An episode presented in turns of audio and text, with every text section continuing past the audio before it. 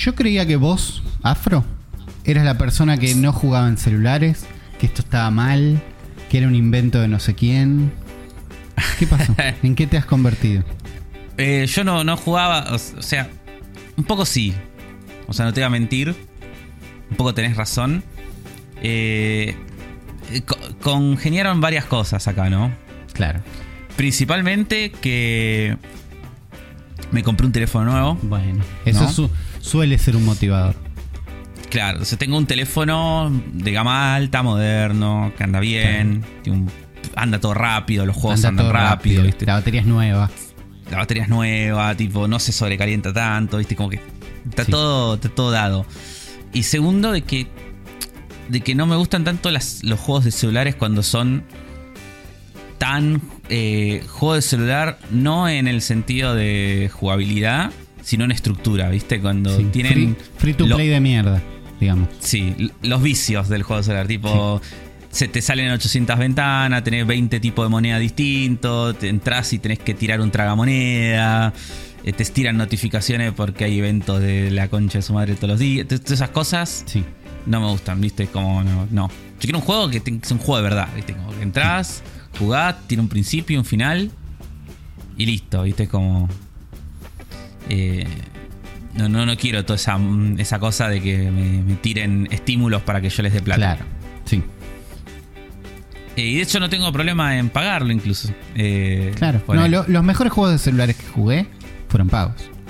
La verdad. Claro, yo, de hecho, de hecho, hemos. Yo creo que hemos hablado de un par, porque yo me acuerdo. Yo he hablado acá en el programa de Saitus 2, que es un juego musical. Sí. eh, me acuerdo de haberlo hablado. Hemos hablado del Mario Run. Mario Run, y De- yo estaba recordando recién, estoy seguro que hablamos de Part-Time UFO, por lo menos. Sí, me acuerdo que sí. Y de eh, Minimetro, no sé si lo hablamos Sí. en el programa charlando. Pero yo creo que una vuelta lo mencioné. También son juegos pagos, digo, que yo compré en el celular y que, que, que los jugué bastante y que los recomiendo. Sí, Es como que la pasé bien jugándolos. claro. Pero vuelta, son juegos pagos. Son Son juegos, juegos, juegos. Sí. Tampoco son caros, pero son pagos, que es como Sí. sorprendente del mundo celular, la verdad. Sí, sí, no eran eh, tan caros. Y ahora, bueno, con el dólar de, acá, eh, ponele. hay Bueno, que hacer pero- como la. la- Pero igual son 2-3 dólares. Un Sí, juego sí, celular sí, vale eso. Salvo Mario Run que costaba 10 porque Miyamoto está loco. Eh, son, sí, incluso ser si. juegos baratos. Claro, incluso si entras, viste, como ahí. Entras a la sección de premium del Android. Y ponele, tenés, no sé, te puedes comprar Stardew Valley 5 dólares, viste. Claro. Que estar bueno Stardew Valley. Sí. Y tenés no, tipo todo un. Sí. no estamos hablando de juegos que pagaste. No, porque ¿qué pasa? Eh, la, la semana pasada, cuando hablábamos del Shovel Knight este, Sí. ¿te acordás? Sí. Que decíamos si iba a llegar a celulares o no, y que vimos que iba a llegar a de la mano de Netflix. Y charlamos un poco de, la, de lo que era eh, la parte de juegos de Netflix. Claro. Y entonces dije, che, pará, voy a, voy a chusmear esto, ¿qué onda? esto existe, claro. Sí, sí, tengo, o sea, tengo a disposición un montón de juegos gratis y no, no los estoy aprovechando. Claro. Y no solo yo, sino un montón de gente, porque como que siento que nadie le da bola a esto. No, no, nadie. Es como, es como que Netflix eh, hizo como todo esto, eh, está haciendo una movida grande, como en esto, eh, en, en cuanto a lo que es inversión, ¿no? Sí. Pero no en publicidad. Pasa que promocionaron la primer tanda de juegos. no lo promocionaron mucho. Ni, ni en pedo fue mucho. Pero además, lo único que promocionaron fue la primer tanda de juegos que fue medio floja. Entonces, tipo, tenía el de Stranger Things. Tenían como. Juegos era- de ellos. Eran como, sí, buenísimo Netflix, pero no. ¿Entendés? Y, y quedó ahí. No, no hicieron un gran show cuando llegó el de las Tortugas Ninja. O cuando pusieron Into the Bridge. Claro, entonces, bueno, eh, me bajé la app de Netflix, el celular nuevo, entré y para ver cómo es de los juegos. La semana pasada no sabíamos cómo era la movida de los juegos y ahora les puedo contar que es, vos abrís la app y tenés una pestañita abajo que dice juegos y entras ahí tenés todos los juegos que disponibles en distintas secciones, ¿no? Tipo lanzamiento reciente, juegos móviles, etcétera, etcétera. Y tocas el juego que querés y te manda como una sección eh, exclusiva de la Store de Android, Claro. donde te puedes bajar una versión especial de ese juego que es como la versión Netflix. Claro. Por ejemplo, Into the Bridge, versión Netflix. Y tiene un iconito rojo y vos lo abrís. te- y el juego ya te queda en el celular, o sea, lo instalás, te queda en, el teléfono, en la pantalla del teléfono normal, como si fuera un Sí, juego es- normal. Es una aplicación paralela. Sí, sí. Pero te lo abre, te entra con tu perfil de Netflix y jugás. O sea, es como. Eh, no es que tenés que abrir Netflix No, para no, no. Es, poder jugar los juegos. es una aplicación normal, pero cuando se abre el juego se loguea con Netflix. Sí. Está bien. Y te, te- y te- te elegís como el perfil de quién lo está jugando, ¿viste? Claro. Como lo mismo. Eh, y bueno, me puse a ver qué juegos había, ¿viste? Hay juegos copados, digo. eh, por ejemplo, está el Rashi, que nosotros lo habíamos habl- yo lo había hablado acá, que es un juego que había jugado en Game Pass, Sí. Que es este juego de acción eh, de la indio, de la India. Que es medio Está God of War Terranil. 3, ¿o no? Sí, medio God of War 3. Eh, esto en, en lanzamientos recientes, por ejemplo, está un juego llamado Terranil, que es un juego que yo, eh, un juego indie que ve- venía siguiendo hace rato, porque lo había visto por un par de cosas en su momento. Que es un juego donde vos tenés como que reconstruir un mundo contaminado, ¿viste? Sí. Un juego de estrategia como de gestión, pero donde vos construís como tipo cosas para ir descontaminando un- el planeta. Eh, que se vea bueno. Hay un juego que se llama High Water que me interesó bastante también, que se ve como una aventura medio. Sos un. Como un Oxenfree, tipo, parece, ¿viste? Como. Un Oxenfree en una balsita. Sí, Sí, parece por lo menos tipo eso. Se ve muy lindo.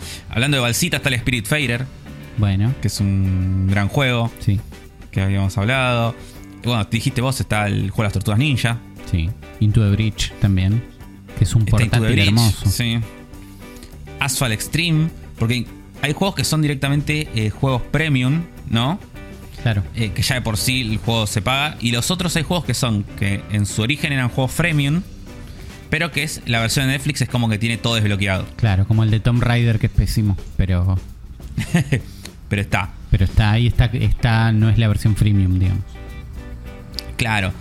Está el Kentucky Road Zero, Bien. es un juegazo. El Exploding Kitten, está Immortality, que es este juego de del chabón de de Coso, de Telling Lies, era ¿cómo llama el otro? El que le gusta a todo el mundo. Her Story. Her Story. Está el Moonlighter, que sos el chaboncito que tiene la tienda. Que, eh, no sé, hay un, un montón de juegos. Así que dije, bueno, me voy a poner a jugar cosas acá. Claro. Ya tengo gratis. Vamos a aprovechar. Así que me bajé tres juegos. Uno que no me gustó y lo borré. Que se llama Shatter Remastered. Que es como una especie de Arkanoid, ¿no? Sí. pero falopa. Porque es como todo con luces y colores y neón y los niveles son como raros, tipo vos hay nivel pues, que es circular y vos vas girando como alrededor, ¿viste? Y, y nada, y parecía muy copado cuando lo vi, pero después cuando lo bajé, eh, como que no tiene como una mecánica como que en tu, tu navecita, que es como el- la que rebota, ¿no? La palita, Sí. que rebotas la pelota, tiene como una especie de aspiradora. Medio Luigi's Mansion, como que podés sí. aspirar. Suel- eso suele ser una mecánica buena en, en todos los juegos. Sí, pero acá me rompió los huevos. Como que tienes que estar concentrado de eso y dónde está la pelota y las cositas que caen y como que no. Yo no igual me lo estoy viendo y no sé por qué lo bajaste. La verdad. Porque me gusta Arkanoid y me a mí, parecía ta- a mí lindo. también. No sé. Pero. No sé. Eh, me pareció bien y no sé. Y los controles tampoco son tan. Como que estás moviendo con el dedo, viste, la, Claro. la navecita y, pe- y pegarla, apuntarle a la pelota es medio difícil. No sé. No, no me gustó. Bueno, to- todos estos juegos tienen controles touch. ¿Cómo te Sí. llevaste con eso? Eh, bien, no, o sea, si el juego está hecho con eso. o sea, No, depende sí. del juego. Tipo, Claro. en este mal. Está bien. en este mal. Listo, anoto. Sí, no, no me gusta igual generalmente los juegos que tienen eh, como joystick virtual, ¿viste? Prompts Como- de botones arriba. Sí, no, no me gusta. Me gusta el juego de celular que está hecho para ser un juego de celular. Claro. Como, y el que sí me gustó, es Poimpy. Eh, Poimpy. ¿Por qué me suena Poimpy? yo se los conté el otro día por el, por el chat. Pues Sí, que- ahí lo estoy viendo. Poimpy es un juego del creador de Coso, de mm, Downwell. Ok. Buen juego de celular que pagué. Gran juego de celular, sí. Y tiene como una lógica medio parecida. Es un juego que se, ve ver- se juega vertical. Tipo vos. eh, Pero en- como el Downwell. Y se juega con una sola mano. O sea, lo puedes controlar con una sola mano. Está bien. Pero la diferencia con el Downwell es que vos acá en vez de bajar un túnel infinito, sos un bichito que está agarrado como un cohetito y vas como subiendo. Y vos subís como arrastrando desde el bichito hacia abajo, haciendo tipo angry- medios. eh, Lo vas angrivirdeando para arriba. Sí, sí. Y vos lo que tenés que ir haciendo en el camino hay frutas. Vas encontrando frutas que vas agarrando y enemigos que tenés que esquivar. No. La cosa es si todo el tiempo abajo de la pantalla hay un monstruo gigante que es como una especie de gatito gigante que avanza y se va como comiendo el nivel, ¿no? Sí. Entonces usted está todo el tiempo avanzando hacia arriba. Y ese, ese gatito eh, va como cargando un ataque de fuego que cuando lo tira eh, te mata de una. O sea, arra- arrasa toda la pantalla y te mata de una. Y para evitar que ese bicho tire ese ataque de fuego, vos le tenés que ir dando comida. Entonces, ¿Y esos son los ese- ítems que vas agarrando o los esas son las frutitas que vas agarrando. Claro. Sí. Pero es así. Todo el tiempo te van a aparecer. Como que el gatito va teniendo distintos como antojos, estaba diciendo. Entonces te dice: Quiero eh, dos limones. Pues vos tenés que agarrar dos limones. Y una vez que tenés el, el agarrado los ítems que necesitas, apretás, tocas la pantalla. Y el bichito, Pointy, vamos a poner el nombre, Sí. eh, hace como un culazo hacia el piso. Y cuando golpea el piso, eh, sale volando como jugo. Y el, el gato se toma ese jugo. Ok. Entonces, te va a ir pidiendo. eh, ¿Vos eso si lo haces en la cara o sobre una plataforma? no, vos lo haces en una plataforma y como que rebota el jugo y cae hacia abajo. Sí. ¿Y qué pasa? El tema es que las frutas vos las tenés que agarrar sin tocar el suelo. Porque si tocas el suelo es como que se resetea. Entonces, por ejemplo, si vos tenés que agarrar, no sé, dos, dos manzanas y un durazno, y al tener las dos manzanas y tocaste la plataforma, tocaste el suelo antes de agarrar el durazno, se te resetea. Ah, y tenés que. Y te aparece una nueva. eh, una nueva selección de frutas. Un- o sea, cambia. antojo, Claro. Sí. Y vos tenés solo dos rebotes con el bichito. O sea, puedes hacer el angry verdeado dos veces. Está bien. Empiezo, empiezo a entender como la, la dificultad y la, Sí. com- la Sí, complejidad. y después, obviamente, en el mapa tenés distintos elementos que van apareciendo, como, no sé, trampolines, que rebotas, plantas que te. tipo unas lianas que te tiran para arriba. Si rebotas en un enemigo, tipo, caes arriba de un enemigo, lo golpeas y rebotas, entonces es como que no tenés que hacer de vuelta el, el saltito, ¿entendés? Es como ahí empieza todo, todo el juego de complejidades. Claro. Y cada vez el bicho, el gato te va pidiendo más cosas. Es como arranca al principio, te pide, no sé, dos frutas nomás, después te pide tres, y después te pide cuatro, y no sé, hasta esa dificultad. Está bien. Eh, ¿Pu- ¿Puede ser que este juego es exclusivo de Netflix? puede ser, no tengo la menor idea. Me parece que sí. Ahí estoy viendo que es de Devolver eh, Digital. Sí. Pero, Pero la verdad que lo recomiendo mucho porque eh, es, eh, es muy juego de celular. O sea, es un juego pensado para jugarse en un Es- celular. es- está solo en celulares hasta donde veo. Sí, sí, o sea, los controles están 100% hechos para celulares. La idea es el tipo de juego de celular que a mí me gusta, que es un juego Claro. como para jugar en el baño. Sí, es parecido las a un juego de partidas celular duran- que jugué muchísimo. Sí. Sí, las partidas duran dos minutos, ¿viste? Porque en algún momento sí o sí vas a perder. Y cuando vos perdés, te dice como qué puntaje hiciste en ese, en ese nivel y vas acumulando como una experiencia, ¿viste? Que vas subiendo de nivel el personaje y eso te va destrabando niveles nuevos. Entonces, si no sé si estás viendo, si viste el trailer o algo, ves que hay distintos como hay como distintas pantallas. Claro. Como una está en un bosque, después está en el agua, como en, no sé, en distintos la- biomas. Eh, y además se ve muy lindo. La verdad que se ve lindo. Sí. Por eso Es estaba buscando a ver si estaba free to play. Porque tiene pinta también, como tiene tanta pinta de celular, digo, por ahí existe una versión free to play. Pero no, solo Netflix. No, y además al ser un juego full, eh, no tiene nada que te rompa la bola. No, obvio. Entonces, es un juego que lo podés jugar y no te pide que le des plata, no te tira monedita, no te tira nada. Es un juego que entras, jugás, te vas. Bien. Así que lo recomiendo. Y después eh, también me descargué y jugué bastante, más de lo que creía, Into the Bridge. Bien. Que ya había Juega- jugado. Yo juegas- cre- creo que jugué Sí, tu copia juego. de Switch de Into the Breach. Sí, sí. Jugué mucho en Switch. Nunca lo terminé. Pero sí lo jugué bastante. Eh, no, no voy a entrar mucho en detalle, pues ya debemos tener un podcast donde hablamos de Into the sí. Que es este juego de estrategia por turno de mechas. Espectacular. Eh, y está muy bueno en celulares. Bien. Garpa muchísimo. Porque los controles son directamente tocando en las cosas. No tenés. eh, no tenés prompts virtuales. Claro, y además el, el escenario en Into the Bridge era chiquitito. ¿No? Como el, Sí. el chiste de Into the Bridge era ser súper contenido, tipo, no Claro. sé, 8x8 o, más, o menos. ¿No? Son como chiquitos. Sí, no sé, sí, son niveles chiquitos. Sí, y además es como que se, se autograba, viste, cuando terminas una pantalla, entonces es como que jugaste un mapa, sal- te vas, Claro. volvés a abrir el juego y estás de vuelta ahí, viste, es como nada.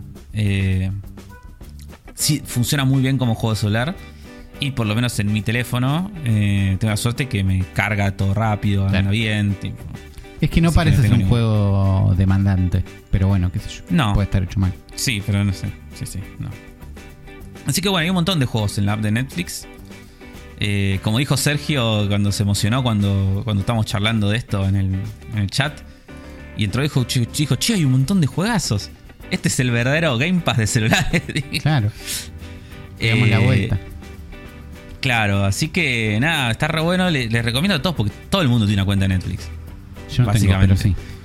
Pero bueno, pero es muy, co- muy común. Men- Menos Uli. No, igual tenemos Eh. en casa. Digo, no la tengo yo en el teléfono, pero sí.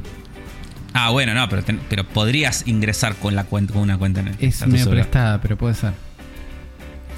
Eh, y a lo que voy es que le puedes sacar un provecho que no estás haciendo, que son un montón de, juegos que están buenos. Sí, está muy bien. Sí. Está muy bien.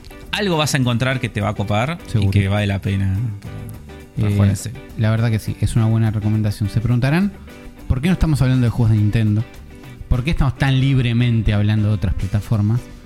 Y es porque, ustedes ya lo saben, este es un episodio verde, donde vamos a hablar de un montón de juegos más que nada de Xbox. Yo en mi teléfono solo juego juegos de GameCloud, de Xcloud. Eh, pero, y estuve jugando algunos, así que ahora ya los vamos a charlar. ¿Te parece, Afro, si damos comienzo? Sí. a un nuevo episodio y te invito a hacer a vos el grito de Dale. El cerebro de Game Pass.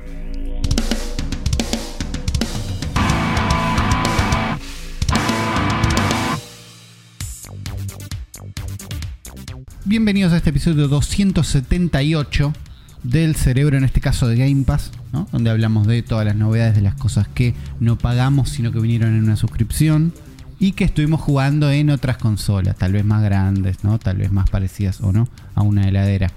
Bienvenidos todos, bienvenido Afro, ¿cómo estás Afro? Muy bien, muy contento, con ganas de grabar este programa. Que nos quedó medio raro el, sándwich de la fecha de este, de este podcast. suele quedar con un timing raro, pero también suele ser de los episodios que tenemos ganas de grabar, porque siempre venimos Sí. con juegos juntados de todo el mes. Sí. ¿no? Eso pasa. Sí. Así que vamos a tener unos cuantos juegos y, según me dijeron, vamos a tener unos cuantos amigafros también. Sí, los amigos afro, la gente que nos dejó comentarios en los otros episodios de YouTube, como Jaime H, que está de vuelta, que nunca nos dejó escuchar, pero que no llega a los comentarios, y que se había olvidado del evento de los indies y que se le vio los trailers después que le interesaron de lo que contamos. Bien. Martenot, que dice que buena seguilla que estamos teniendo tren de hype total, y deja un par de teorías que tiene de Tears of the Kingdom. Qué miedo. Sí, sí. eh, y un- la que más rescato de las teorías que tira es que, eh, según él, cree que Ganon en este juego no va a ser el villano, sino que va a ser un aliado de Link. Y que el villano va a ser como la energía maligna de brazo Link. Compro. Para mí no van a pasar esas cosas, chicos. Es como es Zelda. Tipo, Es la historia va a ser la, es verdad la que es bastante, es verdad que es Va a ser la misma estructura de siempre. Pero permíteme Sí. tratar de comprar. Está bien. Matías Ezequiel eh, deja, deja varios comentarios y principalmente dice que viene el futuro. eh, vi- dice que está viajando del futuro nuevo como Marty McFly directamente desde el episodio 150 para saber si habían leído mi primer comentario que dejé en el capítulo anterior, pero al parecer llegué tarde. Efectivamente, no lo leímos en el programa anterior. Pobre, pero leímos Pero- este. Sí, y dice, lo sigue, y continúa en otro mensaje, dice, lo sigo de noviembre del año pasado, llegué acá por Rippy que lo seguía de Malditos Nerds. Bien. Empecé el primer capítulo y voy por el 150. Así que él está haciendo el camino en cronológico. El camino cronológico O sea- y va o y sea, viene, esto- viene al futuro a contarnos cosas. Claro, o sea que esto lo va a escuchar, eh, o no sé si va a revisar a ver si leemos su comentario, o lo va a escuchar cuando llegue en, en 150 episodios más. Claro. No sé, hoy, hoy me llegó un mensaje de muy bueno el capítulo del Mario 3D All Stars. Buenísimo, chicos. En mi que- presente, el cerebro. En mi presente el cerebro todavía existe Nardone. Y veo que en la actualidad ya no. No, no, Nardone está en stand-by. No murió. Está en stand-by, no murió, claro. Sí, está en stand-by paternal. Así que ya, ya va a volver en algún momento. Eh, y se les cuento que me compré la Switch recién ahora, ya que lamentablemente no tengo tiempo para sentarme a jugar a la Xbox. Por el momento estoy contento reventando cultos de Lamp y Celeste. ¿Recomiendan que arranque por el Zelda nuevo o sí o sí tengo que empezar por Breath of the Wild? Saludos. Muy difícil esa pregunta. Es muy difícil esa pregunta. Yo estaba por gritar jugar el, ori- el original, 100%. Es muy- pero es muy Mirá, difícil yo- esa pregunta. No, yo creo que. O sea, yo creo que te, te recomiendo. Eh, comprate Tears of the Kingdom ahora y subite al tren del hype. Así, así tenés la experiencia colectiva de Bueno, estar jugándolo con todo claro, el mundo. Sí, es eso. sí, ya está, Eh, ya fue. Ya fue. El, Al- Algún día jugarás Breath of the Wild. el primer juego es maravilloso, pero en Sí. términos de historia, tal vez no sea esen- esencial para tu vida. ¿Me explico? Con lo Sí. cual no necesitas saber mucho para jugar Tears of the Kingdom. Me parece una pena que no, no juegues el otro, porque creo que Breath of the Wild después de Tears of the Kingdom baja a Sí, dos se va a sentir. Choca. Sí, se va a sentir menos. ¿no? Eh, siento eso y me da pena. Pero aprovecha el hype, jugalo ahora con todos. No está mal la idea. Sí, yo creo que ya fue. Ya está. Eh, Creo que está. Es, es Te una pena ese esto. capítulo de- Y, y sí, yo sí. no manejaba este concepto en mi mente que en dos semanas muere Breath of the Wild. claro. Sí, Es muchísimo eso, me voy a poner a llorar. Bueno, estamos porque en toda la gente que- Sí, no, es- Sí, sí. ah, Porque ponele, si este, este, si este mensaje es el año que viene, cuando ya pasó tiempo de los dos juegos, ahí sí te digo, no, sí, juega Breath of the Wild primero. No, no está- sé, ma- está- mandame este mensaje, vos o quien sea, mande este mensaje el año que viene. Claro, pero me parece que estando ahora por salir el otro y teniendo la posibilidad de jugarlo junto con todo el mundo, Estoy de acuerdo con vos 100%. Pero si vos aparte, sos. Escúchame, si vos en tu casa, no vos afro, sino vos en tu casa estás escuchando esto en el año 2024, porque estás Sí. haciendo una retrospectiva, empezaste en cualquier lado y no importa, no te estoy haciendo shaming por escuchar capítulos viejos.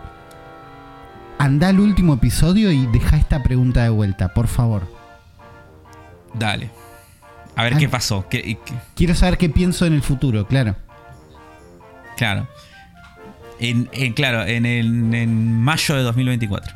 Más o menos, sí, digo cuando te salga, porque no sé cuántos viajeros del tiempo hay escuchándome en este futuro. Yo estoy seguro de que va a haber alguien que está escuchando esto en este momento. O sea, que no, que no es que está viajando en el tiempo. Sino que ahora, después de escuchar esto, se va a poner una alarma o algo así. Bueno, quien sea que seas, eh, gracias por haber hecho esa pregunta, confío en vos. Bueno, Martín Sandoval dice: Genial episodio, manija para Zelda. Qué bueno que volvieron los animafros. Y a mí me pasó lo mismo con Cultos de Lamb. Se me pinchó muy rápido. Sí. Eh, Adam dice: Ya que les gusta que comente mucho, me suma el compañero que comenta minuto a minuto. Y digo que me hizo cagar de risa Uli diciendo la concha de tu madre cuando le dijeron que no entendieran la peli. y me fue mucha bronca, boludo. Es la concha. conceptual, pero bueno, sale, sale de algún lado. la-. El señor de Vicenzi dice que al fin pudo conseguir una Xbox One para darle más bola al cerebro de Game Pass. Qué bien. Dice, lo único que le falta es un segundo joystick. Comparado con lo de PlayStation, parecen más difíciles de conseguir. Ni genéricos encuentro. ¿Tiene alguna sugerencia o alternativa? No sé, algún genérico o marca en particular capaz. O me tiro de cara de perro a comprar el oficial.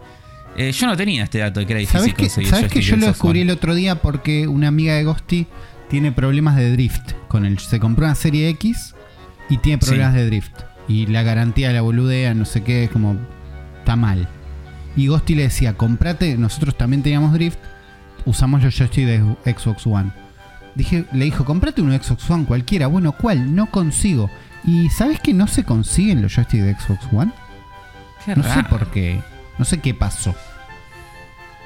Em, Eh, Así que no, sé qué marca te puedo recomendar. Sí, muy raro, porque antes en una época estaban por todos lados. Sí, sí, yo, yo también estaba sorprendido, pero lo, lo googleé yo y hay, al- hay de Series X algunos, tampoco tantos. es ¿eh? verdad, Como- estoy viendo. Sí, sí. yo esperaba que haya muchísimos más porque se conseguían hasta un montón de Xbox One baratas. Eh, Sí, te, te banco sí. por haber comprado una Xbox One, tenés cloud ahí, salís andando para los juegos nuevos y tenés Game Pass. Te cagas de risa con esa consola. Sí, es verdad, no hay de 360 tampoco. Qué raro. Algo pasó. Ah, Algo de 360 pasó. sí hay. Eh, a ver, Y pero pará. no, no sirven para nada. ¿funcionan con. No, en la One me parece que no. Es muy. Eh, no lo sé. Joystick. A ver. No, no funciona. No. Y porque ya es, no sé qué diferencia tiene, pero ya es apenas distinto. El de Sí, One y sí. Series X es el mismo. Sí, eso te iba a decir. Si el de One funciona en Series X, de hecho yo tengo. eh, Tengo eso. Tengo el de la X que me vino y el de la No, One. no, no te driftea el de la X a vos, ¿no? No me dristea ninguno. Ok. Eh, creo que los de Series X funcionan en la One, estoy casi seguro. Eh, de última, si te vas a comprar uno, qué sé yo, por ahí son esos. Pero nada, está Sí. difícil, amigo. Ya lo vas a encontrar. Sí, yo, yo no tenía esta data. Eh, Francisco Barrios alegra de que volvió el animafro. Lucas de Rulitos también. Eh, después. dej- ah, deja una consulta y dice: Estoy cerca de terminar Fire Emblem Free Houses. Me encantó, me viene pareciendo un juego excelente. La historia de los personajes, sus personalidades, lo lindo que se ve todo. Además, la estrategia en cuadrícula con muchas opciones de cámara me parece súper atractivo. Sin embargo, es el primer Fire Emblem que juego y leí por ahí que es bastante diferente a los anteriores. Salió en Gage, que dicen que vuelve a las bases. ¿Vos lo jugaste? ¿Lo recomendás? Un abrazo. Sí, lo jugué y lo hablé en el programa. Ok. Eh, así que nada, anda a escuchar ese episodio. pero no me voy a extender acá. Eh, no lo terminé en Gage, eh, lo colgué, pero está bueno y sí se nota la diferencia cuando juegas con. a mí me gustó más Free Houses. sí. Ok. Matías Godoy dice: Me gustaría borrar de mi mente el trailer de Zelda. Siento que spoilearon cosas que no quería saber y como que nada. Sigue diciendo cosas. Yo Para mí no, sien- para mí está siento que está bien editado. Con Sí, para mí lo cual los spoilers, aún si te están en la cara, no los ves. Yo siento que no los veo. Eh, sabremos Sí. la verdad cuando lo juguemos, pero yo siento que estamos a salvo todavía. Sí. Juan Dylan dice, gran episodio, lo que más espero con ansias es Blasphemous 2, la verdad que el uno me dio horas de felicidad y el segundo promete mucho, hashtag Team Afro. Dice, dice, al margen les cuento, nunca fui muy fan de los RPG por turnos, como que no se hacen fluidas las batallas, haciendo excepción la saga Pokémon que me entretuvo mucho. Por eso la pregunta, ¿qué RPG o JRPG le recomendarían a alguien para que se meta en la, en la mecánica de batallas por turno? Siento que hay un hermoso mundo que me estoy perdiendo. El Octopath me llama mucho por el arte, es por ahí, los amo. Eh, eh, eh, eh, Muy buena yo te diría. Es una muy buena pregunta. Yo te diría. eh, Octopath Traveler tiene un gran sistema de pelea. Sí. Yo creo que en ese sentido. Eh, el sistema en sí te va. Yo creo que te- puede ser lo que te haga eh, tener. agarrarle O sea, la mano. Si lo que te da miedo Pero. es el combate, Octopath Traveler lo hace bien. ¿Entendés? Como te, acom- Sí. te acostumbras a un combate por turnos con uno bueno. Sí. Pero la historia es una verga. Claro. Entonces. Entonces, si eh, no te gusta no el combate por turnos, ju- justo ese juego. No, o por ahí, te- por, ahí, claro. por ahí como no te termina de llenar, viste el juego. Claro. Que es lo que nos pasó a nosotros. Yo, mi recomendación es que juegues un Final Fantasy. Y mi, y mi mayor recomendación es Final Fantasy VII. Lo digo todo el tiempo. Es un juego que lo jugás. O sea, vos lo ves. Decís esto se ve feo del año del culo. Eh, pero lo empezás a jugar, pasa una hora y te olvidás. absolut- te, te olvidás. Te olvidás de que se ve eh, feo. Es más, hasta, hasta empezás a, a ver lo lindo. Y es un juego que en su. tanto en sus mecánicas como en su ritmo y en su eh, eh, guion, en cómo está escrito, eh, no envejeció para nada. Es un juego que es igual de divertido y copado jugar hoy que, Sí. que cuando salió. Muy, muy buen Así ritmo, sobre todo las versiones nuevas que podés acelerar el mundo si estás muy manija o si es más tarde y estás más avanzado. Yo lo jugué en Sí. 2021, creo. Por primera verdad, vez. vos no lo había jugado nunca. Lo había empezado, pero nunca lo había jugado entero. Lo jugué en 2021, la pasé muy bien. Para mí es mejor que Remake. Eh, no es una competencia, pero yo la pasé mucho mejor. Así que estoy, estoy con Afro. Sí, si no cualquier Final Fantasy. digo, Si no cualquiera. el- Fíjate está, cuál- Está el 8, está el 9, está el 10, digo. Y sí, fíjate cuál te llama un poquito y te da un poquito, te queda cerca de jugar. ¿entendés? Como Sí. a veces que la El- sentís. Sí, el 10 es el que mejor envejeció visualmente, digo, se sigue viendo lindo. Porque ya era otro juego en otra época. Eh, y si no, si te arriesgas, Dragon Quest 11. También. También. Que es un combate mucho más simple. Pero el juego está buenísimo. Lo que siento con Dragon Quest 11, que yo lo amé, es que por ahí empieza medio lento, medio despacito. Y si a vos te, el Mm. combate por turnos te parece lento, eh, empezás como medio... te- puede que te aburras al principio. Por más que yo lo jugué hace poco, te digo que es muy bueno. Sí. Pero bueno, por ahí algo vas a encontrar. Sí, sí, sí, sin dudas. Y por último, Double Andy lleno dice: Le das valor un montón, no sé una idea de la compañía que me hacen este día de mierda. Dije que no vería la peli de Mario, pero algún empleado que dejó de trabajar en un cine la subió a Facebook y bueno, no quedó otra. Amo el nivel de piratería que está esta película. Pasó en la tele, en Facebook, ya a nadie le importa nada. Facebook me encanta el concepto. Sí, sí. Así que bueno, esos fueron todos los comentarios de YouTube. Y el último es un cafecito que nos dejó Martín S. Que nos compró tres cafecitos y se salen cafecitos para festejar el regreso del Animafro.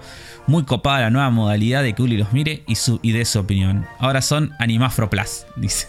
Bueno, es, eso, eso quería decir, porque varios animafros, varios amigafros, varios comentarios hablaron de esto, pero no lo anunciamos oficialmente en este episodio, sí, en el anterior, que volvió el animafro, este podcast donde vos me haces ver un anime, y yo este, en esta temporada los veo, ¿no? Por lo menos un poquito, por lo menos dos capítulos. Eh, así que vayan a buscarlo al feed de Zona Fantasma TV eh, en YouTube o donde sea que escuchen podcast, ¿no? ¿Está como un podcast aparte? Creo que sí. Sí. Bien, vayan Y- a verlo. Sí, así que bueno, ya, ya está el episodio 1. El lunes, este programa sale el viernes. El siguiente lunes va a estar el segundo. Y nada, disfrútenlos. Eh, muchas gracias a todos los comentarios. Muchas gracias por la recepción. Muchísima gente lo escuchó, el de Blue Lock. Eh, dejan comentarios también ahí. Así que ojalá los disfruten y nos sigan acompañando en este proyecto. Bien. Entonces, gracias a todos los que comentan. Gracias a todos los que fueron a cafecito.app barra Fantasma TV. Porque gracias a ellos hicimos Animafro. Gracias a todos los que van a patreon.com barra Fantasma TV también. Y dicen yo estos pibes los banco. Me voy a suscribir. O los que van a los links de Mercado Pago que tenemos en la descripción. Tanto donación como suscripción. Porque gracias a ustedes nos compramos los juegos. Hacemos este programa. Juntamos la gana. Todo esto es gracias a que ustedes están ahí para escucharlo y para bancarlo, así que gracias a todos. Es un episodio verde. Tenemos que ir rápido. Porque hablamos, Sí. jugamos, en este es del que, de los que acumulamos juegos. ¿no? A algunos les dedicamos más tiempos que otros. Así que, ¿te parece Afro si le damos comienzo? Voy a Sí. empezar yo. Con algo que se me asigna a mí, que yo siento que tengo que jugar. Porque tiene una Es M tu- es tu grande. gente. Parece Es tu que, gente. parece que es mi gente. Yo no estoy convencido de que esta sea mi gente. Porque estuve jugando Minecraft Legends. Un poco obligado. ¿no? Me obligué a mí mismo. Dije, y jugalo, Uli, probalo un poco. Y te obligamos nosotros también. Claro, y no me gusta, qué sé yo. Vamos a esperar al final para llegar a una conclusión que espero sea más positiva que lo que voy a decir primero. Minecraft Legends es un nuevo juego ambientado en el mundo Minecraft, como ya tuvimos Minecraft Dungeons y como ya tuvimos Minecraft Story Mode, que en realidad era un juego Sí. de Telltale. ¿no? Sí, Dungeons está bastante bien. Dungeon dicen que está bastante bien. Eh, Legends, sos un chaboncito en un caballo que tiene que comandar tropas. ¿no? Se ve un poquito más de lejos en tercera persona en el mundo de Minecraft y sos un chaboncito que tiene que comandar tropas. Yo el otro día no me acuerdo qué estaba jugando o viendo. Que dije, ¿no? Tuve como una pequeña epifanía que dije, odio los juegos que tienen una brújula arriba que te marca el objetivo y son todos malos. Dije. Tal vez complicándome y poniendo en la balanza también Skyrim y digo, bueno, Eh, me- Skyrim entra ahí, sí, claro, me, te iba a decir. me haré cargo, me haré cargo. Ya intenté jugar Skyrim no me gustó, no importa. Bueno, Minecraft Legends es ese juego. Tiene una la brujulita esa arriba, que es como una línea recta, ¿no? Que te indica dónde están los objetivos. Arranca con una cinemática muy linda, donde unos bichitos medio falopa, con unos nombres tipo como que uno se llama acción, el otro se llama organización y el otro se llama destreza. No son estos los nombres, no recuerdo los nombres, Pero son, un- son tres conceptitos así, ¿no? Y son como, uno es una pelotita chiquitita con voz gruesa, uno es como un golem con voz chiquita. Tienen ese chiste también. Voice acting, ray tracing, hermosos Ray tracing. No sé si ray tracing, pero digo, es una cinemática pre-rendereada que se ve muy linda. Arranca el juego y no se ve como la cinemática. Y esto no, no fue un problema desde que nació el gaming hasta hoy. No fue un problema esto. Ya lo superamos. Que el juego no se vea como la Final, cinemática. Final Fantasy VII, como dijimos antes. Final Fantasy VII, toda la Play 1, toda la Play 2, toda la Play 3 por ahí, ¿no? Pasaba. Y esta generación va y viene. Esta generación es más. Estamos agradecidos de ver cinemáticas pre-rendereadas a veces porque es como un plus que no estaba. Claro. Eh, acá me ofendo. Porque si bien se ve hermosa en las cinemáticas, llegamos ahí. Fortnite se ve así, ya. Claro. Y es Se un podría juego ver que- así, ven. y tiene un voice acting todo el tiempo este juego que indica que hay un presupuesto por ahí. Y entiendo que el mundo Minecraft es el mundo Minecraft, ¿no? Pero, hemos Pero- visto Minecraft que se ven lindos. Por eso, si en la cinemática se ve lindo, em- apu- empujalo un poquitito. El juego se ve. eh, es como un Minecraft con un poquito de cel shading, con un poquito de glow y con algunos efectos lumínicos más avanzados. Se ve lindo, ponele. No se ve con las cinemáticas, es el, pri- el primer shock que tengo. Eh, y después que empieza a pasar algo que es toda una tutorialización, ¿no? De que estos bichitos que te expliqué me dicen que en realidad me van a enseñar unas canciones que implican que yo puedo hacer unas hadas que no me acuerdo cómo se llaman, que me ayudan a construir estructuras y a buscar recursos. Entonces vos tirás como un en un área donde haya árboles y los recursos de los árboles se juntan solos en una cajita mágica. Y todo esto es como lo está pasando y vos decís, basta, callate. No puedo ver estos subtítulos, no puedo escuchar esta voz. No sé por qué. No sé si esto me pasa a mí solo. Pero... Y ahí es donde yo digo, por ahí no es mi gente esto. Minecraft... No estoy tratando de que esto sea un juego... Que esto sea Minecraft. No, no estoy tratando eso. Pero me doy cuenta cuando tengo esta experiencia que una de las experiencias de Minecraft es que nadie te habla. Y acá hay todo un tutorial con una voz que no me atrae, con un texto que está muy chiquito en la pantalla. Hay una opción de agrandarlo, pero no importa, no lo quiero leer. Una canción que me están enseñando para que yo construya. Hay algo que es como, no, no puedo hacer que esto me importe. No, puedo, no sé cómo Claro. hacerlo No entras. no entras. Construís unos. eh, ¿Cómo se llama? Unos objetitos de mierda que hacen que vos puedas spawnear tropas, ¿no? Entonces spawneas al principio dos tipos de tropas, unos que medio que atacan de lejos, unos que van y pegan. Eh, tenés un límite de 20, spawneas los 20 y están ahí. Y ahí viene la otra parte que es con X. Vos haces como, creo que un canto, no sé, un circulito de área no tan grande que hace que los que estén dentro de ese círculo te sigan. ¿No? Entonces vos, Claro. juego activo, vas corriendo y los que estaban en ese círculo, que te digo, es apenas más chiquito de lo que debería ser, te siguen. Entonces esos te siguen y con la I les podés decir que- que vayan para adelante, ¿no? Como que marcas un punto y van a atacar a ese lugar. Y el juego básicamente es ir, hay unos bichos malos que llegaron a este mundo de otro mundo. Eh, hay un momento simpático en la cinemática inicial donde estas hadas locas que no sé quiénes son te van a buscar a vos. Entonces se meten a una cueva de Minecraft. Y hay un momento en primera persona donde hay un chap- como alguien jugando Minecraft. ¿Entendés? Como se ve en primera persona igual que Minecraft. Y vienen estos Sí. bichos y le dicen, vení, vamos, no sé, y te llevan a otro mundo. Y ese momento es como simpático. Eh, de- es lo único simpático que pasa en este juego. Vas a. Lo- odias, como- boludo. Lo odio, lo, lo odié, lo odiaba desde antes y lo odié probándolo. Eh, pero tengo una, hay una moraleja después. Eh, nada, entonces llegás a. eh, hay bichitos atacando. Vos vas con tus bichitos. Medio que nunca te siguen todos porque el área no es tan grande. Y los haces atacar mientras vos podés pegar con una espada. Todo le falta un poquito de peso, le falta un poquito de gracia, le falta entenderse un poco. Es medio sucio todo lo que está pasando en pantalla. Sí, en todos los videos de gameplay como que te- se veía este juego como que nunca se terminaba de entender bien qué carajo Bueno, es era ni lo que pasaba. Lo que entendí viendo una review es que es una simplificación del género eh, de Estrategia. R- RTS táctico, no sé cuánto, ¿no? De Sí. estrategia, como una simplificación de eso que Sí. para mí no sirve para nadie. Porque si sos fan del género, lo vas a entender más fácil, pero va a estar Pero simplificado, no, lo vas a querer.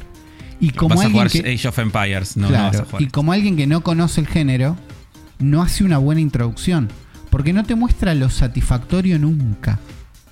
¿Entendés? Yo Claro. intenté un rato, jugué dos, tres veces.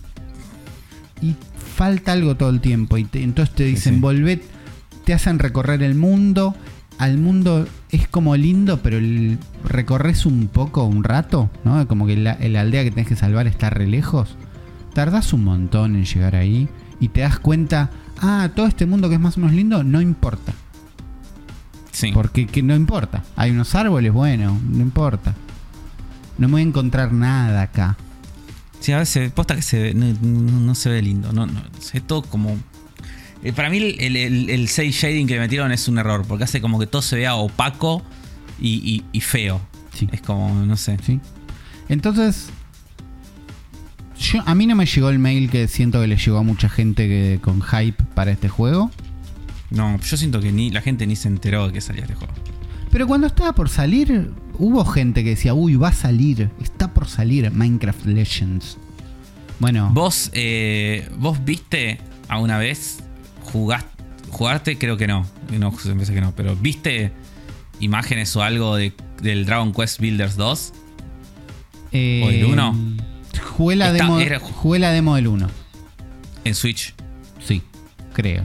Ah, está bien, porque estaba en Xbox también. Está, está en Game Pass este juego. Yo lo jugué en Game Pass Sí. bastante. Eh, que es un, es un juegazo, me parece, me encantó. Sí, a mí me, Eh, me gustó. hubiera gustado tener. Me hubiera gustado tener otra vida como para seguirlo jugando. Pero ese es otro juego que es también Minecraft, con otra vuelta de tuerca, pero que se ve re lindo. Es como. Se ve lindo y, y tiene una idea más clara, no sé. Este juego Sí, es, no, o es sea, sí, sí, Minecraft mucho más clara. porque tenían la IP, Claro. nada más. Y porque nada, te da un mundo, te da juntar recursos. Cuando construís estructuras, porque hay como un sistema de construcción que puedes hacer como un puentecito, ¿no? Pues los enemigos están como más arriba de un coso, haces un puentecito. Y hay una simplificación de cómo lo construís con un- unos botones y se construye como se construiría en Minecraft, muy súper rápido, pero usando la lógica de bloquecitos de Minecraft. Y es como apenas lindo, pero los botones que haces para hacer eso, los botones que haces para recorrer el menú, los botones que usás para atacar, para mover, todos los botones en este juego, yo siento que tiraron un random. Y, Claro. y donde quedó, quedó. La mayoría quedaron más o menos bien. Pero no hay. No sentí lógica nunca. Y en un momento Claro. entonces dije: ¿La estás pasando bien, Uli? No. ¿Vas a seguir jugando un juego que vos ya sabías que no te iba a gustar? No. Bueno, juego otra cosa entonces. ¿Qué puedes jugar en Game Pass? ¿Acaso puedes jugar Iron Brigade que nadie sabe qué es? Sí. ¿Está en cloud? Sí. Y bueno, voy a jugar. Y estoy jugando a Iron Brigade. Entonces. Y me escapé de Minecraft Legends. Es muy raro, porque yo también el, el otro día abrí abrí como ese la Xbox, abrí Game Pass, la app, y estaba este juego tipo últimos agregados, Iron Brigade, eh, 360. Y dije, ¿qué carajo? 360. 2011. Y digo, lo juego. ¿No? Que por, por algo lo pusieron acá. Por algo salió de la nada. Sí, sí. Eh, Al- algo me están queriendo decir. Algo me están queriendo decir. Me asomé en Iron Brigade. Es un juego de 360 de Xbox Live Arcade. ¿No? Mirá. Eh, los Live Arcade eran juegos descargables de 360. Sí. Eh, que será en 2011 publicado por Microsoft, desarrollado por Double Fine. El loguito de. Double Fine arrancando al principio. Ew, por ahí esto es algo. Y mm, es un juego muy de esa época. Es bastante barato. Y Se ve, se ve marrón. se ve. Se ve. ¿Viste el, el concepto cutting room floor? De las cosas que sobraron en el piso mientras cortaban otra cosa. Sí. Bueno, toda la generación de 360 sobró esto. Y no es que sobró de malo, sino que es la misma materia prima con la que se hicieron todos los juegos. Eh, transcurre en la Primera Guerra Mundial o algo parecido, tipo en una guerra, con unos cómics muy cancheros donde decís Double Fine. Al principio te cuentan una historia que no entendí bien donde dos chabones que estaban escuchando una transmisión en la guerra de golpe se encuentran con que el mundo no sé qué pasó y está todo mal. Y creo que después se pelean y entonces uno es bueno y uno es malo. Los dos, eh, uno había perdido las piernas, entonces cambia sus piernas, desarrolla como un equipo robot para las piernas. Y pasan muchos años y ellos siguen como enfrentados. Lo que te da en, el- en la actualidad es un viejo que está como en un tanque gigante mecánico que te da órdenes Sí. y un otro viejo que está como adentro de una tele y que controla el poder de las teles, las transmisiones y los tubos, que es el Mm. malo. Ok. Entonces, vos sos un chabón con un mecha que Ah, Ahí te agarró. Ahí, ahí entré, ¿entendés? Como hay un mecha, ahí estoy. Mecha pesado, ¿no? No salto, donde el chaboncito está a la vista en la cabeza, ¿no? Como si fuera un tanque con patas. Sí. y tenés que pelear contra unos bichos azules eléctricos. Imagínate el azul eléctrico más PlayStation 360 del mundo, Sí. ¿no? Que sobró del Infamous, sí. tirado en un mundo marrón con un bloom que no se puede creer. Y es un Tower Defense en ese contexto. Hay un barco o una base o algo y vos tenés una metralleta en cada R2 y L2. Vienen un- oleadas de estos bichos, los matás, tiran unas televisores, unos televisores chiquititos, porque el enemigo es todo transmisiones, tubos y no sé qué. Y vos los capturás con una mecánica de aspiradora, manteniendo R1. Mira. Y, y con estos televisores que juntás vas poniendo torretas, ¿no? Y de- eventualmente te van a dar mejores armas. Es un modo horda. Es un modo horda 100% que además, como es Tower Defense, es nivel chiquito. Entonces Claro. como al principio ves el nivel decís, ah, es esto el nivel. El tutorial y el primer nivel transcurren en la misma playa, poquito paja, la verdad. Pero de golpe estaba jugando más de lo que yo esperaba. De golpe quería seguir jugando. Y los tiros están más o menos buenos. Eh, volvés a la, al como un portaaviones, ¿no? Que es donde elegís el nivel. Y tenés tu mecha ahí y lo vas customizando. Entonces tenés dos armas de cada lado. De un lado le pongo un sniper y del otro lado una ametralladora. Entonces vas tirando ametralladora. Mientras recargas esa tirás sniper. Está bueno. Y en un momento el tutorial me dice, bueno, y allá tenés la sección de radio para eh, encontrarte con tus amigos y jugar. Y yo digo, voy. Si este juego salió en Game Pass esta semana, Debe haber alguien jugando. no estoy, so- yo sé que no estoy solo. Entro y me encuentro con más gente. Y Claro. listo. Y en el celular, ¿no? Portátilísimo, en cloud, estoy jugando con tres más. De golpe en el portaaviones aparecen otros chabones. Yo uso uno de los botones de emote que tengo para saludarlos, tipo el saludo militar. Sí. Me saludan con el mismo emote. Y veo sus mechas atrás, que son distintos. Había dos que tenían. Uno tenía un mecha base como el mío, tipo estoy haciendo un tutorial. Y los otros tenían como de color, viste, como más rojo, medio más grande. Es como. eh, Claro, es como cuando jugás mm, Monster Hunter con un japonés. Bueno, había dos, te había dos de. Fuimos a un nivel, tironeaba bastante, jugaron con gente. De golpe no era igual de fluida la experiencia. Eh, an- anda a saber dónde estaban jugando ellos. Pero funcionó. Y jugué un rato con gente. Y después dije, voy a seguir jugando. Y jugué en otro nivel solo. Entonces, hay algo en Iron Brigade. Sobre todo si querés pasear por ese mundo lo más 360 de tu vida. claro. Eh, después de cada nivel, por lo menos el personaje que elegí yo, se prende un pucho con un tiro. ¿Entendés? Como saca un revólver y se prende un pucho con un tiro. Entonces, es ese juego. Tiene una cosa medio cómic que está buena, las tipografías están más o menos buenas. Iron Brigade. Eh, eh, lo bien. tenés ahí, lo tenés ahí, está bien. ¿Es recomendadísimo de la vida? No, pero si Minecraft Legends no te está gustando, sacate el gusto de la boca con otra cosa. Está muy bien. El... Me gustaría saber por qué agregaron este juego. O sea, que, No ¿cuál es el contexto de por este qué juego. salió este juego en. Lo voy a tratar de descubrir mientras vos me contás qué otra alternativa tengo si no quiero jugar a Minecraft Legends.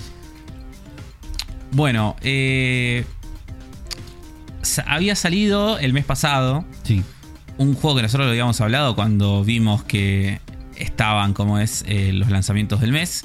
Yo dije, ah, este juego grita afro por todos por lados. todos lados. La verdad era mucho. Era bastante. sí, que, que se llama Infinite Guitars. Sí. Eh, y es un juego que básicamente en su, en su pitch es ¿qué tal si combinamos un RPG por turnos con un juego rítmico? ¿No? Ok. Eh, y entonces este juego, eh, con, una, con una estética muy linda, todos una... todos mucho dibujo, a- mucho dibujo a mano, muy estilo... Esto, alguien le tiene que poner un estilo a esto, porque hay mucha gente que tiene este estilo, eh, que es como inspirado en el anime, pero no es anime.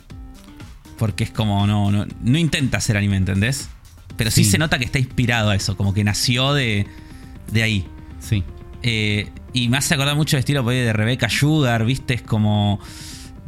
Todo muchos colores pasteles, es como mu- muy, moderno, es como está muy, de, muy, muy actual Sí. este estilo. Eh, y a mí me gusta mucho, digo, este, me, me- me cabe, me parece que está muy bueno. Eh, y muy, muy lindo también los efectos, las animaciones por momentos durante las peleas de los poderes especiales o de distintos. cómo se mueven los enemigos en algunos ataques y cosas. Son muy espectaculares, tipo, están buenísimas. Eh, encima está animado en, en pocos frames, Claro. que uno creería que, que, que es malo, pero acá está buenísimo. Como que nada, No, se pa- ve re para, bien. para animación tradicional suele quedar lindo. Sí, queda muy bien porque es como que aprecias bien cada keyframe de los movimientos y nada, está, está muy bueno. Eh, la historia no me acuerdo mucho porque esto ya lo jugué, ya pasaron varias semanas de que lo jugué. Eh, pero sos básicamente un, un epibite porque no queda claro si, si sos eh, varón o, o mujer. Que estás como con tu especie de padre eh, que se llama JJ. Sí. JJ. Y estás con tu, con tu padre adoptivo, que es, un- bah, es como si fuera así tu padre, tu especie de padre adoptivo. Y estás como en un mundo donde eh, todo es islas flotantes, ¿no? Como que todo el mundo eh, están, son y distintas islas que flotan en, en el cielo. Y hay como naves. Vos sos como un chatarrero. Como que tu personaje, chabón, se mueven como de una isla a otra que está llena de ruinas buscando como cosas para chatarrear. Eh, lo que pasa en- entonces es que vos tenés en estas cuando vas yendo de uno de estos niveles a otros tenés como dos momentos distintos de juego, ¿no? Uno es como la parte de exploración y la otra es la parte de los combates. La parte de exploración es lo que no me gustó del juego. Ok. ¿Cómo, cómo es? Porque, porque se ve feo. Por muchos motivos. Primero porque Sí. se ve feo. Sí. Es. eh, todo se. O sea, se ve de arriba como si fuera un Zelda 2D, ¿no? Sí. Imagínate. Pero todo. Como que los elementos no están bien integrados nunca. Y se siente como que tanto el spray de tu personaje como de los enemigos, como de los objetos del escenario, como que todo está pegado Claro. arriba, ¿entendés? Sí. Y muy RPG Maker, pero feo. Sí. Entonces es como que nunca me terminaba como de, de gustar la estética que tenía en todo este, en todo este coso. También acá tu personaje es medio chibi. Y no sé, no, no, no me gusta cómo se ve. Camina a una velocidad rara. Eh, gira, hace un rol a una velocidad. Hay como una especie lo, de. lo estoy viendo, es todo floaty feo. Los ítems, el Sí. personaje, los todo. Y se siente feo también. Se siente como, como que. Como que tarda en responder. Claro. Y encima lo malo es que vos tenés como. No es que solamente acá te moves y nada más como en un RPG común, sino que hay distintas enemigos y ataques y cosas que vos tenés que hacer en este mundo. Mm, Eh, Vos potés un rol y, por ejemplo, tenés que atravesarnos una zona donde hay láseres y los láseres se mueven como al ritmo del mundo. Onda. Eh, Hi-Fi Rush, ¿viste? Sí. Pero con muchísima menos onda. Y, y encima que el rol, como te digo, tiene como una especie de tiempito de que tarda. Eh, no, no, no, no, no se siente para nada cómodo. No se entiende tampoco bien el ritmo. Como que no está bien coordinado el, el- rango de esos ataques o cosas que te pasan con la música. Es como, no sé. No, no, no, no me pareció para nada disfrutable. Toda esa parte. Pero bueno, cuestión que cada tanto vas encontrando. Tu personaje tiene una guitarra. Y tiene como el poder de como que su guitarra tiene como una energía eléctrica. Que te permite como cuando vos tocas eh, la música, como darle electricidad a ciertas cosas. Eh, creo que hay una explicación también medio mágica de la guitarra, pero no me acuerdo. Pero Entonces como vos que te vas en- mecanismos con eso, ponele. Sí, vos vas encontrando tipo motores que hay que reactivar o palancas o cosas así. Que cuando te acercas a activarlas hay un minijuego eh, que te aparecen tipo una barra con notas a lo Guitar Hero Sí. y tenés que tocar la guitarra, tipo apretando los botones. Y si lo haces bien, como que activas el mecanismo en cuestión. Eso está un toque bueno. Eso está bueno, sí, sí. Igual es cortito, ¿viste? Es como nada, Claro. es un, un momentito. Sí. Lo que sí está buenísimo, eh, Buenísimo. es el sistema de combate. Sí, sí, la verdad que está muy bueno. eh, es el sistema de combate. Primero que el sistema de combate acá sí se ve bien. Acá tenés los dibujos todos grandes, Claro. eh, bien detallados, los, los diseños de los enemigos y los personajes, tipo como que está todo buenísimo. Eh, y es como, es un sistema de combate muy original y que al principio como que cuesta eh, bastante agarrarle la onda. Es como yo apenas lo, estaba jugando como que perdí un par de veces y como que no entendía, ¿viste? Como... Digo, che, qué onda. Eh, pero la cosa es más o menos así. Cada vez que le toca el turno al enemigo, el enemigo te va, va a elegir a un personaje de la party, ¿no? Para atacar. Y en ese momento vos vas a ver como al enemigo de atrás, como cargando su ataque, ¿no? Y en primer plano adelante, al personaje en cuestión corriendo. Y vos lo podés mover ahí, de izquierda a derecha, ¿no? Pero grande y canchero. Grande y canchero, sí, sí. Esta vez grande y canchero. Lo puedes mover como de izquierda a derecha. Y ahí de izquierda a derecha. Y tenés un botón también para hacer un rol. Y entonces vos lo que tenés que hacer en este momento es como esquivar los ataques del enemigo. Y, si vos los esquivas como muy en el. Como que si haces el rol, como bien en el, en el último momento, Sí. te carga también una barra de, de- de especial. Te carga como la barra especial. Eh, y eso, como que este momento está buenísimo. Y como que este es el momento como que cuesta también a- agarrar la mano, ¿viste? Claro. Al timing y como a eso. Pero en cuanto lo entendés un poco cómo funciona, eh, la verdad que está muy bueno. Y después, cuando es tu turno, vos ahí elegís a los personajes con los que atacás. Y vas teniendo como distintos eh, estilos, tipos de ataque. Y que cada tipo de ataque está linkeado a un minijuego rítmico distinto. O alguna mecánica rítmica distinta. Por ejemplo, est- esta misma mecánica de Guitar Hero, ¿viste? Sí. Para hacer un superpoder especial. O un ataque normal que tipo carga una barra rápido que tenés que frenar. Y es como que si vos la frenás, eh, hay un lado como fácil para frenarla, ¿no? Como que es con un margen bastante grande que hace un daño, pero si vos la frenás como al- en el último cachitito final, que es como muy cortito, si la frenás Claro. justo ahí, haces más daño. Está pero bien. si te pasás, eh, fallás. Entonces es como ese- esa situacióncita como medio prueba y error.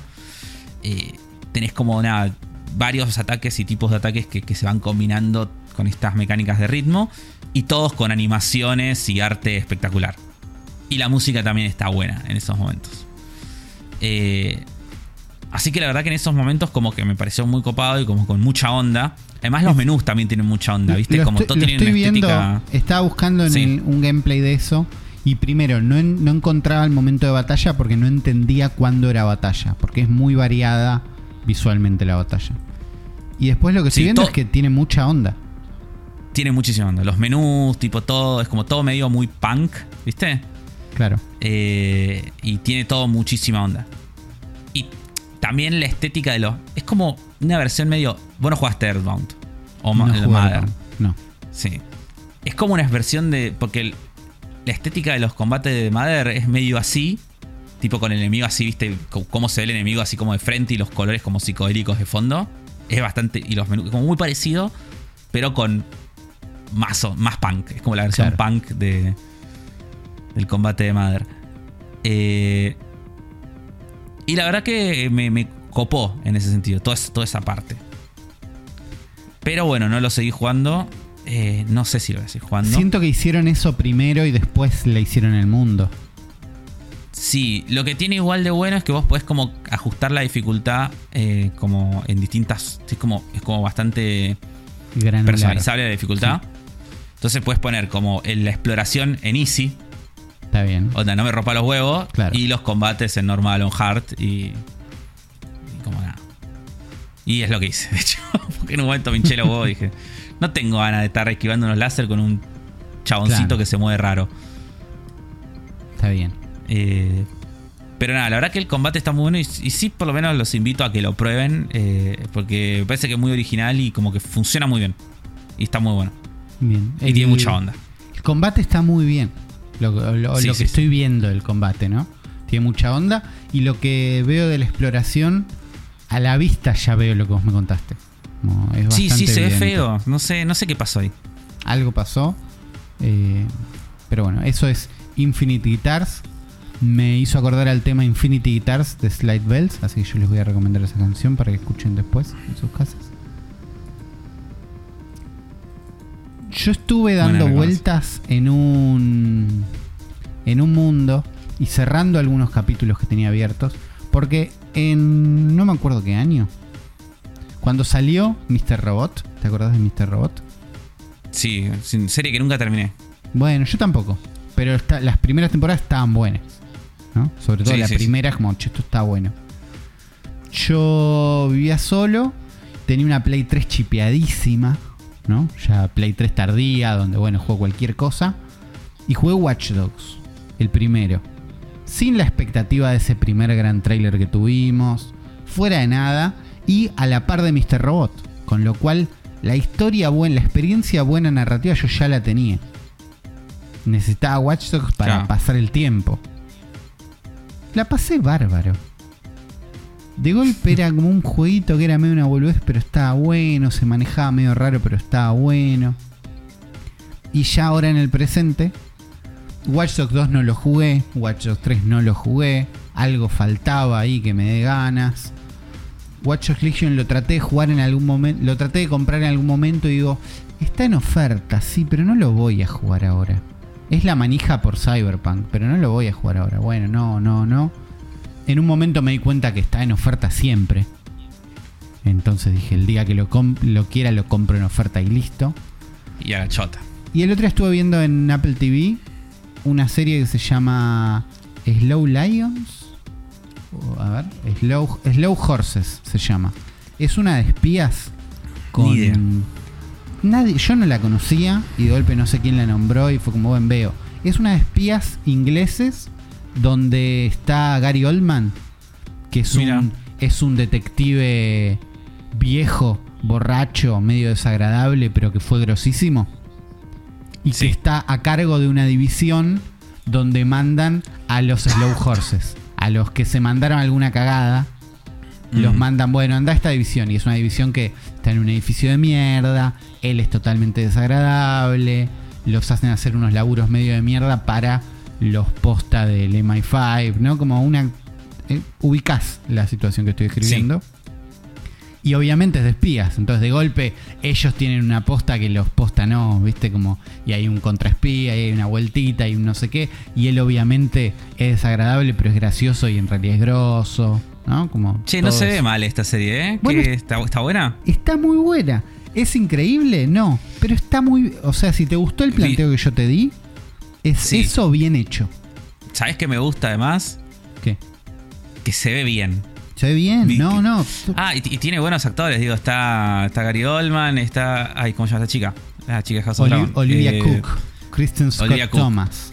Sí, Olivia Cook. Tiene Eh, buena gente. Está, está bien y es de espías. Es de, uy, me vio, no me vio, corriendo a un tren, viste, como esas cosas. Sí, pasan. sí. Y, y que sea inglesa también me la sube porque Bueno. los ingleses como que no, no, no suelen hacer tanta gilada como los yankees, ¿viste? Termina la. Hay dos temporadas, ¿no? La segunda salió creo que este año o el año pasado, con lo cual es- eh, todavía tiene chance de que haya otra. Termina la segunda temporada con un tráiler de la tercera, donde veo Jackson Lamba ahí tirándose unos tiros, corriendo por Londres, subiéndose un bondi, esquivando unos autos, persecución. Y digo, voy, voy al baño, ¿no? En este momento. Y me quedo pensando, yo estoy para esto. Estoy para una serie de espías en Londres y un par de tiros. Correr por ahí. Quiero esa experiencia del trailer, que es, que es correr y un poquito de acción. Me fijo cuánto está Watch. Si está barato, me lo compro. Voy al store y la edición oficial no está en oferta. Vale 4.500 pesos. Digo, uh, siempre está a 800. Está a 4.500. Digo, no, bueno, no me lo voy a comprar a 800. La edición deluxe está a 600 pesos. Sí, ya. Salí del baño y el juego ya se está descargando. Digo, es, es hoy. Tengo mi excusa para jugar. 800 este- pesos, dijiste. 600. 600. Era 200 No, menos de lo que yo esperaba. Y listo. Y entonces Claro. estuve jugando Watch Dogs Legion. ¿no? Este, el, el tercer El- el Watch tres. Dogs que transcurre en Londres, que los rayos trazan. ¿no? Ah, bueno. Que tiene todo este sistema de NPCs locos. tiene el sistema de Ya NPCs locos. Y entonces, el sistema de NPCs locos, ¿no? Que es como lo esencial de este juego. Es que vos sos como una revolución loca de hackers donde alguien te recluta y vos vas reclutando más gente. Entonces, vos no tenés un protagonista. El tutorial te lo hacen con un chabón que no me acuerdo si muere o qué pasa. Eh, y después de eso elegís tres personajes vos, ¿no? De, de una lista de ocho Sí. una mina, un pibe, no sé qué, distintas personas. Cada uno tiene como alguna habilidad, ¿no? Como, bueno, uno es tiene un auto, otro es tiene una moto, otro es puede pedir un tipo, hay una piba que trabaja en la construcción, entonces puede pedir un dron de construcción, que es como un dron grandote que vos te puedes subir arriba. Y empiezas a jugar con esos tres. Podés cambiar de personaje cuando quieras, tipo GTA V. Sí. Pero además, en cualquier momento vos podés escanear a cualquier persona en la calle, cualquier persona en la calle, y ver qué tipo de personaje es. Entonces te dicen, vas Claro. por ahí, te encontrás con un doc- ves un doctor, lo escaneas, te dices un doctor, no sé qué, no sé qué, y todos tienen un poco de onda, poco. Y ahí vamos a las Sí. cosas malas de este juego, pero digo, todos tienen una rutina, un Sí. lugar donde viven, un eh, no, una rutina donde vos podés ver que dice, bueno, a tal hora va al hospital de no sé qué a visitar al hermano, ¿no? El hermano existe Sí. y tiene una rutina que es estar en el hospital. Claro. Y empiezan a tener eh, o, o están a favor de DeadSec, que es el grupo de terroristas buenos locos, o están en contra, o son neutrales, ¿no? Y eso Claro. va a definir qué tan fácil es reclutarlos. Reclutarlos es, los marcás con la vista, te acercás Sí. a hablarles, tenés un diálogo pésimo, mal actuado, feo, y se inicia una pequeña misión. Haces Está esa bien. pequeña misión, que a veces es más fácil, a veces es más difícil, y se unen. Si el personaje odia a DeadSec, tenés que hacer dos misiones. Tenés como que hacer una para ganarte el cariño y otra para, Que se una. para que se una. Y si el personaje está muy a favor, a veces está a favor, igual tenés que hacer una misión, pero a veces vos vas por la calle y ves que la policía está tipo maltratando a un chabón y lo tiene como arrestado y no sé qué y le está pegando y vos anulás al policía, lo bajás y el chabón se va corriendo. Si ese chabón que se está corriendo lo pescás y le, lo- le pones reclutar, a veces le haces una llamada y el chabón se une de una. Como, ah, está a favor. Claro. Y algo que pasa es que ese policía que vos bajaste después te odia.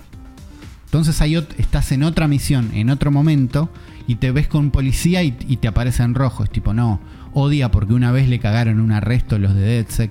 Entonces se empieza a generarte una mini historia, ¿no? O, o hay gente normal que te odia porque, no, porque mataste al hermano de, un choque de autos tal día, tal operativo, ¿no? Y los operativos son tipo tu gente. Entonces em- empieza como hay una cosa emergente que es, es hasta ahí, pero que está todo el tiempo. A mí se, yo cuando escuchaba todo esto me parecía, por un lado, como que mi, primera sensación es, uh, qué zarpado, tipo, qué copado todo esto, como que qué loco. Y, cuando se me bajaba un poco ese hype de, de la idea, ¿no? Es como digo, para, esto se me hace que a las 5 horas te quieres cortar la pija y te, como que ya te cansaste. Como que se te, se te va eh, la novedad y como que ya te da más paja que otra cosa. Es como si, uh, necesito un médico y tengo que hacer una misión para que, reclutarlo. Y es como que ya entras en un mundo donde ya da más paja. Claro, eh, puede que dé más paja más adelante. Yo debo haber jugado 8 horas, ponele, tipo, jugué, jugué bastante. Má- más, de, bastante, más de sí. dos. Eh, este sistema trae cosas buenas y malas. Las malas es que no hay un protagonista, que es lo que mucha gente se quejó, y los personajes actúan mal. Pensá Claro. que todos los personajes del juego, todos, los policías, los buenos, los malos, todos, pueden ser protagonistas. Pues Claro. tienen que poder participar en una cinemática con cualquiera de los otros. Sí. Los personajes están, tienen un buen diseño. El diseño está en el medio entre un NPC y un protagonista. ¿Entendés? No tienen Claro. la onda de un protagonista, pero tienen apenas más onda de un NPC. Pero por ahí tienen un gorro que no le hace sombra en la cara. ¿Viste? Cosas de apenas, Sí. apenas más abajo. Tienen un sistema de voces donde ellos grabaron 20 voces, 50 voces, ponele Sí. y usaron un sistema automático de cambiarle el pitch, cambiarle el ritmo y cambiarle el tiempo para hacer más variantes. Claro. Y eso no se escucha. No salió bien eso. No. Al mismo tiempo, en un mundo, el- Londres tiene muchas culturas ¿no? y muchos Sí. tipos de acentos. Sí.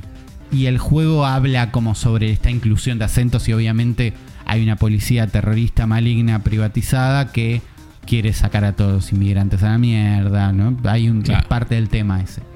Entonces hay un montón de voces y acentos. Son chotos y no se entienden. ¿Qué sé yo? Perdón si esto es terrible, pero perdón, gente de Londres que te escucha. Perdón gente de Londres, pero su diversidad no colabora con el juego. Entiendo lo que quisieron hacer, pero es Lo de las respetás, cosas pero- es de las cosas que tira para abajo. ¿Entendés? Claro. Todos los diálogos, que es bastante que yo te diga todos los diálogos. Sí, sí, sí. Es bastante. Porque no es algunos, es todos. No, no, es todos, es todos. Eh, pero, ¿qué cosas buenas trae el sistema de personajes este loco? La primera es que el juego tiene permadeath. Claro, eso, eso está bueno. Y vos si querés lo apagás. Al principio te dicen, si querés apagarlo esto no pasa nada. Yo dije, lo dejo prendido. Y el permadeath funciona muy bien porque es más o menos fácil reclutar gente. ¿no? A veces es un toque, a veces es una misioncita. Las misiones están buenas. Eh, pero ningún personaje te- te enca- no te encariñas con ninguno. Claro. Entonces no es grave que te maten a uno. Pero le agrega un riesgo a la misión que de golpe. Imagínate cualquier GTA que estás jugando. En un momento se pudre. Sí. Y cuando se pudre, te pegan un tiro. Se murió el chabón. Listo. Fin. Sos otro que tiene que ir a ver qué pasó y ver resolver. Y eso le Claro, da un y- stake mucho más alto a todas las misiones que está bueno. Claro. Te iba a preguntar algo con respecto a esto. Eh, ¿Levelean los personajes? No le pelean. O sea, los- los- o sea, yo en la forma en la que lo recluto, el chabón siempre es igual, siempre va a tener las Siempre es igual. Vos juntas unos puntitos, no sé qué locos, que están como por el mundo. Y le veleas cosas para todos. Porque en realidad como que desbloqueas tecnologías. Como, ah, Claro. ahora puedo hackear los drones de la policía. Ahora puedo, eh, tengo una ametralladora. Y vos le equipás las armas que quieras a ellos. Y si se mueren no pasa nada. Y las habilidades que tiene cada uno, como vos decías, bueno, tengo que reclutar un médico, ponele. Tampoco son tan esenciales. ¿Entendés? Como, Claro. si tenés un médico puede entrar caminando a un hospital y que no pase nada. Pero si camina cerca de un guardia lo van a ver. Claro. Y tiene acceso a una ambulancia. Pero tampoco es para tanto. Eh, las habilidades ayudan a que hagas un poquito de role-playing. ¿No? Que tipo, si me voy a meter al hospital, voy con un médico, me parece copado, no sé qué. Pero no te anulan nunca. Ningú- nunca son tan terribles. Pero, no sé, tengo una mina que es asesina. Entonces tiene, no solo tiene la ermita normal que tienen todos mis personajes, que es tipo stun, sino que tiene una ametralladora todo mal. Entonces cuando elijo esa mina es porque sé que no tengo miedo que se pudra. Y al mismo tiempo, tengo miedo que se pudra, pues si se pudre, por ahí la matan. Que no la ves más. no la ves más. Y eso está bueno. Eh, y, y basa, las, mis- las misiones del juego son chiquitas y lindas, ¿no? Como que eh, vos tenés una, una ciudad de Londres muy linda, con mucha onda. Sí, eso Con- te iba a preguntar. La, la ciudad, la ciudad parece muy copada. La ciudad es espectacular, los rayos trazan, se ve fotorrealista por momentos. Watch Dogs desde el 1 tenía un buen sistema de lluvia, donde llueve y las calles se mojan y quedan mojadas cuando sale el sol. Tipo, queda, Claro. la- queda el agua acumulada en la vereda, eso ya pasaba en el 1 y estaba muy bien. Acá pasa igual, entonces todos los charquitos, todas las vidrieras reflejan la vidriera de enfrente. ¿Viste? Y eso suma. Si querés lo apagás y tenés 70, 60 cuadros. Qué sé yo. Vas evaluando qué querés. Pero el juego se ve muy muy bien. Tiene ray tracing que es lindo. Y está lleno de edificios eh, con interiores. Lleno. Entonces todas las misiones son como, no sé, procedurales, pero es como hay lugares que te va a tocar ir y, as- y es, hackear una compu dentro de tal lugar, ¿no? O matar a tal, Claro. o robarte un auto, no sé qué. Entonces, cada una de estas misiones tiene un componente de stealth. Y el juego tiene un muy buen stealth porque es fácil. Ya, no te rompen las bolas. No te rompen las bolas. Te escondes un poquito y estás. Dejaste un cuerpo en el piso y no lo podés levantar. Con lo cual, no te van a joder tanto con cuidar. Porque cuando en un juego podés levantar cuerpos y esconderlos, tenés un problema ya de golpe. Como no, te va a pasar todo. claro, signi- te tenés que significa hacer que cargo de esto, claro. Claro. Y, y siento que es una mecánica que nunca fue muy divertida. Fue novedoso que exista. Y Yo siento que yo siento que depende el, el juego. Digo, como que en está bueno en Hitman porque tiene toda Sí. una construcción de, de la, de la infiltración distinta. sí, Digo, pero es o sea, es distinto el Hitman. Digo, como que te, es parte de otra cosa. Y está bueno el Metal Gear 5 y nada más. Esos dos. Sí, hasta ahí. Yo tengo el recuerdo, ponle, en Cyberpunk. Hay unos Sí. freezer gigantes por todos lados que son para tirar cuerpos. Y es chotísimo. Claro. Los ves. Sí, sí, sí. Los ves. Hay un guardia y un freezer al lado. Es ay, lo tengo que tirar ahí y listo. No hay mucha variante. Claro. Acá quedan en el piso. Los pueden llegar a ver, aunque no pasa tanto. Y más tarde desbloqueas una habilidad que es esconder digitalmente los cuerpos. Y es bárbaro. Porque lo tiras Ah, al piso y desaparece. Y está in-game explicado. Listo. Listo. Eh, y hablando de in-game explicado, otra cosa que hace bien el coso de los personajes es que yo vengo en una de no usar fast travel. No sé si lo hablamos. Sí, Eh, lo, lo- me contaste. En Pokémon casi no use fast travel porque digo, estoy en este mundo y voy, si es lejos, es lejos. En Cyberpunk también tengo que manejar, manejaré, no pasa nada, no tengo apuro. Acá, primero dije, bueno, no uso fast travel. Además le puse, le apagué el. Tiene un HUD inmersivo. Que no tiene minimapa. No tiene un. El GPS es una flecha gigante, no la tiene. Y eso te obliga a mirar un poquito las calles. Las calles están muy bien señalizadas en el piso. Para entender como las, las vueltas y las cosas. Está muy bien. Y digo, bueno, me, me hace un, un poco más inmersivo. Pero ¿qué pasa? ¿Tenés una misión en la loma del orto? Y hay un operativo que está cerca. Y yo no me no siento que sea raro pegarle una llamada a él y que siga a él. ¿Entendés? Claro. Entonces cambio de personaje a ese y de golpe es un chabón que estaba ahí tirando un tacho, algo en el tacho de basura y atiende y dice, te necesitamos, no sé qué. Y dice, sí, estoy, estoy. Y está él para la misión. Me funciona dentro del imaginario. Entonces estoy usando ese sistema todo el tiempo. Entonces siempre estoy cerca de la acción, siempre estoy haciendo lo que tengo que hacer. A veces manejo un poquito más lejos, más cerca. Pero le da un dinamismo que hace que siempre estoy haciendo una misión. Y como muchas misiones son reclutar a otros, porque siento que me estoy quedando sin vidas, entre comillas. Claro. Siempre estoy haciendo una misión medio boluda, que la hago como medio sin pensar, me escucho un podcast. Son chiquitas a veces. Es, entré y hackear una boludez. A veces creías que era una boludez, te vieron, te corrieron, te mataron. Y es como, no, me mataron un chabón porque una, yo creí que era una boludez y no. Y te, te hago una pregunta, ¿qué pasa cuando te quedas sin chabones? No lo sé. No ha pasado todavía. Eh, no lo voy a forzar a que pase. Pero yo creo que no pasa nada. ¿Entendés? No es, no es un juego que tenga tantas ganas de ser terrible. ¿Entendés? No, es un juego de Ubisoft todo medio facilín. Donde no me van a cancelar la vida si se mueren todos. Me van a dar un operativo nuevo y listo. Eh, pero está bueno la idea de poder reclutar a cualquiera. Puedes reclutar enemigos, tipo policías priva- privados malos. Es un poco más difícil, tenés que hacer dos misiones en vez de una, pero después tenés un chabón con uniforme de policía que entra a la estación de policías. Y eso es Eso está. y eso está bueno. Y, y todavía no me Todavía la parte de que la historia sea chota no me arruina el juego. Eh, Claro. Hay distintas Como que lo emergente está bueno igual. Lo emergente Te- te está bueno. llevando. El gameplay constante es divertido. Es muy de. Es como que las cosas electrónicas de Watch Dogs le justifican cositas de gameplay. Claro. Entonces, ponele, ninguna cámara de seguridad te va a ver nunca. Porque vos tenés un sistema que aparece blureado. Y todas las cámaras de seguridad las podés hackear con un botón para ver qué, qué se ve desde ahí. Eh, todos los drones, la mitad de los drones los podés hackear. Entonces en cualquier momento tenés como una cámara para ver desde arriba todo, no sé qué, buenísimo.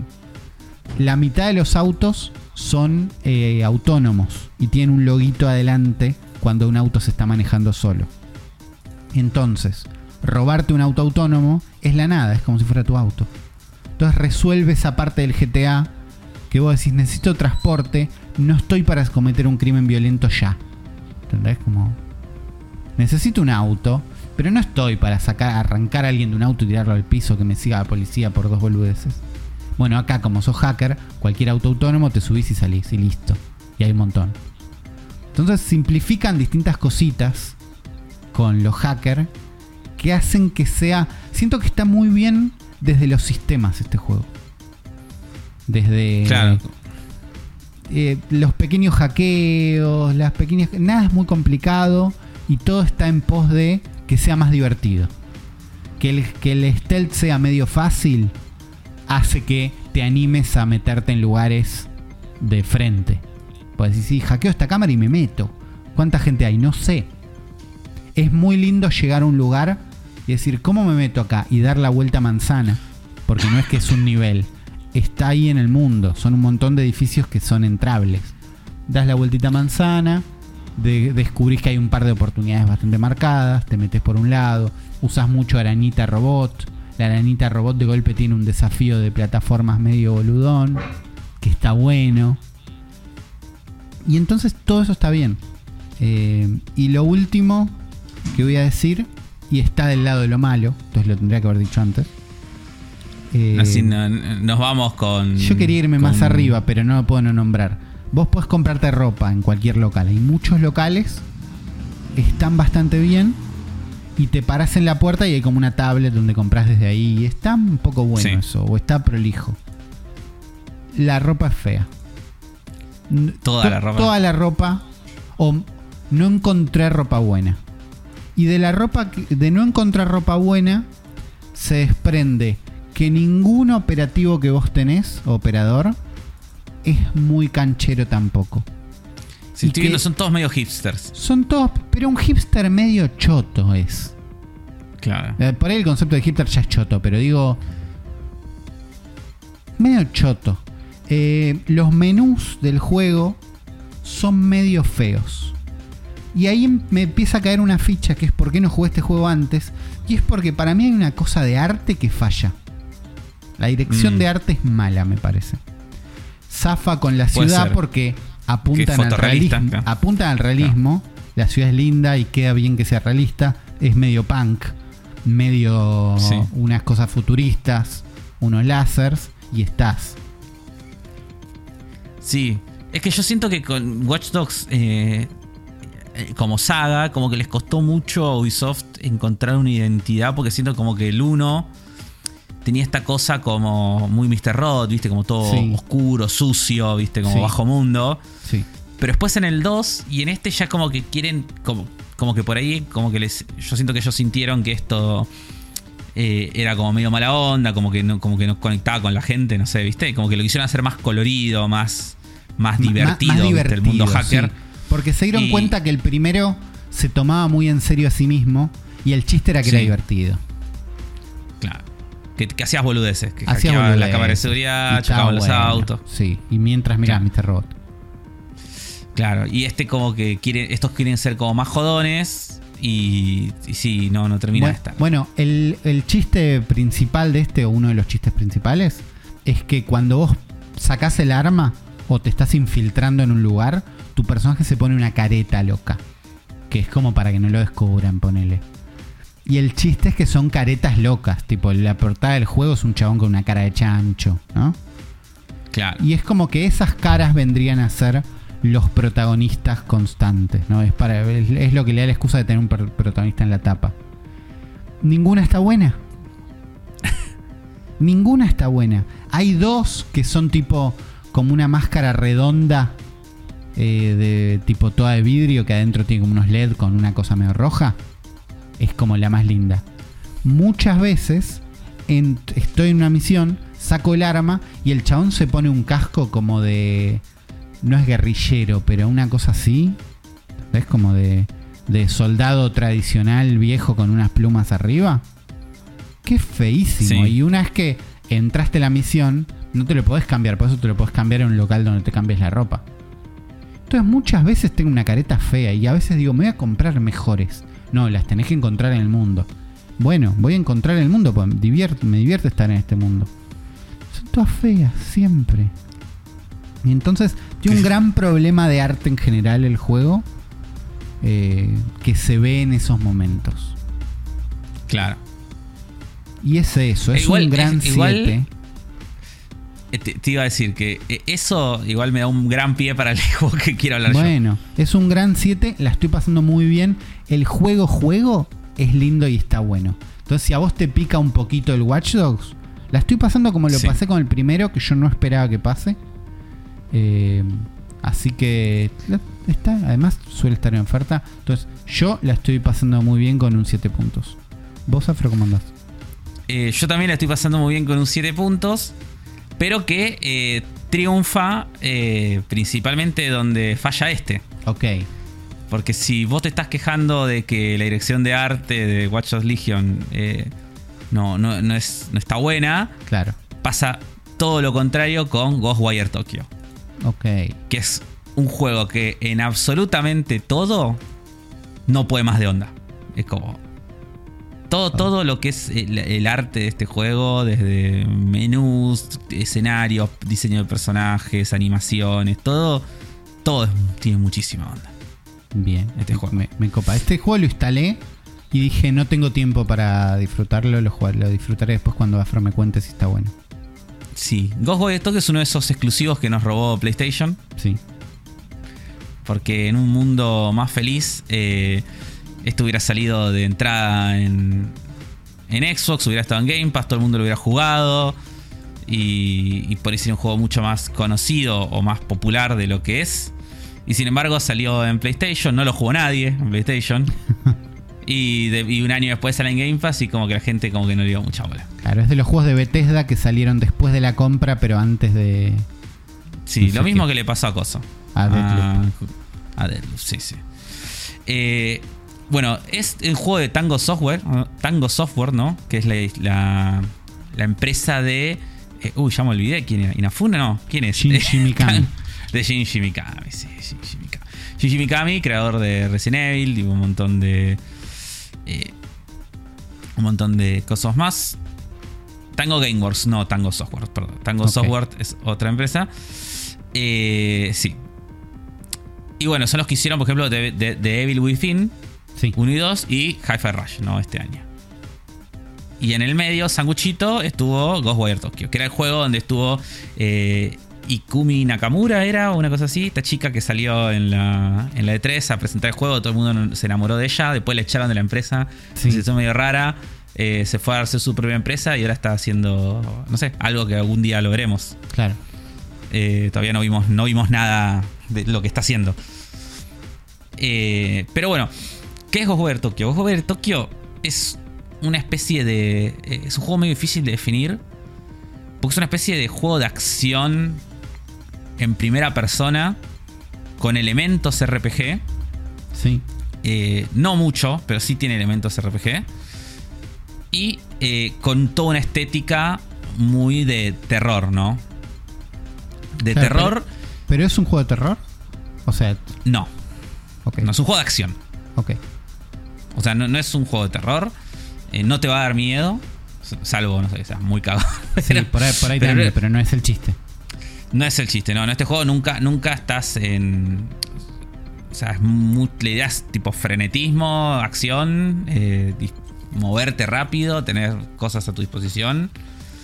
Eh, con una estética de terror, pero no eh, estar en desventaja y tener que esconderte y un enemigo que te mata si te haces un ruido, ¿viste? Te- No. No es Silent Hill Claro. esto. Ni tampoco Resident Evil. eh, o sea, es más de acción. Más acción todavía que Resident Evil 4, quizás. Porque es más frene- Porque es más frenético y más rápido. También. Tiene eso en el combate. Que ya vamos a hablar. Em, ¿Qué pasa con este juego? Bueno, la historia es que vos sos un chaboncito que está yendo a buscar a la hermana que está en el hospital. eh, y de repente hay un accidente eh, chocas con la moto, te estás por morir, pero un espíritu como que te... Justo en ese momento hay como un espíritu flotando en el aire que te posee. Y cuando te posee como que te despertás y a la vez justo era ese momento donde se des- desató como una invasión del ultramundo a, a lo que sería eh, Tokio, a Sí. Shibuya, que es donde Típico. estamos. Sí. Y, co- y como que en el, el- el inframundo penetró en el mundo real, ¿no? Entonces esto hizo que, to- que todo, eh, toda la ciudad se llenara de una niebla loca que cuando tocaba a la gente, la gente desaparecía. Queda transformada en, en espíritus atrapados en el mundo. Entonces, por eso toda esta ciudad está llena de... eh, no- está vacía, no hay personajes, no hay NPCs. Y lo que sí hay eh, son ropa tirada por todos lados, tipo como si la gente se hubiera desvanecido. Claro. ¿no? Entonces quedó como la ropa, quedaron los objetos, quedó la comida, quedaron tipo bolsa de supermercado, autos chocados en los cosos, todo. Pero no hay gente. Y lo que quedaron también son eh, espíritus. Y acá tenemos, por un lado, espíritus eh, fantasmas, ¿no? Amigables de gente que quedó o espíritus atrapados que podemos ir recolectando. eh, porque una de las mecánicas, cositas que tiene es ir atrapando espíritus en, unas, en unos eh, amuletos de papel, que es una costumbre muy japonesa. Claro. Eh, y eso después los podemos canjear por puntos de experiencia y dinero. Eh, y fantasmas, que son generalmente los que te dan side quests. Y. mm, Siguiendo con esto, también otra cosa que aparecieron son, obviamente, demonios. Tipo. Está bien. Que están ahí por el mundo es son un- malos. Sí. Y es un juego que tiene. eh, combina lo que es el universo de todo lo que son mitología japonesa y los yokais, ¿viste? Y todo. eh, todo este mundo de criaturas que ya uno conoce si jugó algún Shin Megami Tensei. Como. Son esos. Eh, decís, ah, es este, tipo, sí, ya, ya lo, lo conozco a este pibe. Eh, y todo el arte, el diseño de los monstruos, de los bichos, toda esta estética muy Shin Megami Tensei que mezcla a la vez todos estos eh, como este mundo espiritual y de fantasmas y de demonios japoneses con la modernidad ¿no? de Shibuya. Sí. Tipo que es todo neón y luces y celulares y como cosas así de eh, estética moderna y cool. Y con un poco de cosas medio de tecnología futurista pero ficticia. Porque por ejemplo vos estos fantasmas, los espíritus que canjeas por puntos, lo haces yendo a unas cabinas telefónicas, viste, tipo la cabina telefónica normal. Claro. Pero que cu- cuando entras, agarra el personaje del teléfono, lo da vuelta y es como que del otro lado, adentro, había como una especie de computadora o máquina, pero que es Sí. como medio retrofuturista, no es como. eh, no es una cuestión de, de que te diga como que es algo súper eh, avanzado tecnológico, Claro. sino que se ve medio mecánico, ¿viste? Sí. Y, y bueno, es como toda una combinación de, de elementos que de vuelta es muy Shin Megami Tensei y que a mí particularmente me resulta sumamente eh, atractivo. Es como... eh, es un juego que To- si te toda gusta esa toda estética, esta, claro. toda esta estética y todo este mundo, ya de entrada es como que es muy agradable estar y recorrer este mundo. Em, además, se ve espectacular. Está bien, eso preguntar. se ve, se ve increíble. eh, estoy obsesionado con el modo foto de este juego. Estoy sacando foto a todo. Subí- estuve subiendo una foto, no sé si la pudiste ver, pero eh, me, me- me encanta sacar fotos de este juego. Y eso que el modo foto de este juego no es tan bueno. Claro, lo- por ejemplo, lo- no- los modos foto de los juegos en primera persona suelen ser malos. Sí, porque en este no puedes mover la cámara. O sea, Claro. es como. eh, la puedes girar, pero no puedes moverla en altura. Claro. Digo, es, es el, es el. Estás sacando las fotos del punto de vista donde vos estás parado con el personaje sí. en ese momento, ¿no? Eh, sí tiene filtros, tiene cosas. Tiene. Hace dos cosas muy buenas con el modo foto. Que es que entre. Este juego tiene un montón de gilada de explorar y encontrar en el mapa. Que está buenísimo. Eh, dos de esas giladas que puedes encontrar en el mapa son, por un lado, grafitis en la ciudad. Que esos grafitis después te dan estampas, tipo como stickers para poner en las fotos. Y el otro son maquinitas de gallaponés, ¿no? Sí. Que pones moneditas y. Y esos te dan muñequitos, tipo de, de- de N- de los enemigos y los personajes del juego. Que vos después en el modo foto los podés poner y es, podés, tipo, es como el modelo de ese enemigo ahí. Entonces vos podés armar, tipo, una foto. Pero de, el, no sé, modelo normal realista o como un juguete. El modelo normal realista, sí, sí. O sea, el- del tal enemigo, ponele. Sí. Y lo parás ahí, lo movés, lo girás. Lo, Claro, y tenés un modo, tipo un modo que dice modo selfie, lo pones y aparece el modelo de tu personaje también. Tiene como un montón de animaciones que puede hacer. Las puedes mover cuadro a cuadro, frenarlo, digo, nada. Entonces es como que desde ese lado sí es como re robusto. Y además es como divertido que tenés como desbloqueables del modo foto porque se ve que sabían que la gente iba a querer sacar fotos acá. Eh, trazan los rayos, Eso también so- sospechaba o sabía. sí. Pero eh, yo recomiendo jugarlo en modo performance. Porque eh, en modo rayos, la verdad que se caen bastante los frames. Ok. Tiene momentos donde le cuesta al juego. Y el modo performance, la verdad que se ve muy bien. Es como. No, Claro. no es. No es una gran diferencia. O sea, Claro. se ve que ya, ya tiene trucos de iluminación y cosas ya hechas Claro. eh, en el juego, ¿viste? Como a la, Estaba, a la antigua estaba usanza. viendo, según la gente de Digital Foundry, que tiene un modo quality y un modo quality high frame rate, que es quality a Sí. 60. ¿Qué es eso? ¿Sabes? No lo probé, no, no sé. No entendía lo que era, vi que decía HFR Quality y, no, y me asusté y no El, entré. el- el HFR quality es un quality que va a 60, pero no sé si tiene ray tracing o es solo tipo 4K o algo así. A ver, eh, a modo con uncapped framing, y, o sea, este, el framing tipo, sin estar limitado, y eh, toqueteos al gráfico de calidad para tener una mejor experiencia de frame rate. En monitores que no soporten BRR, eh, como en los que sí, esto puede causar tearing.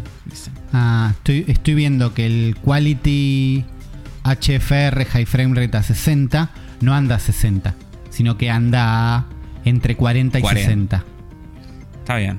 A veces va a 60, pero es por eso si tenés una tele con BFR, que es que puede cambiar el frame rate y no, y no flashea, eh, se va a ver más fluido, si no se puede ver medio Sí.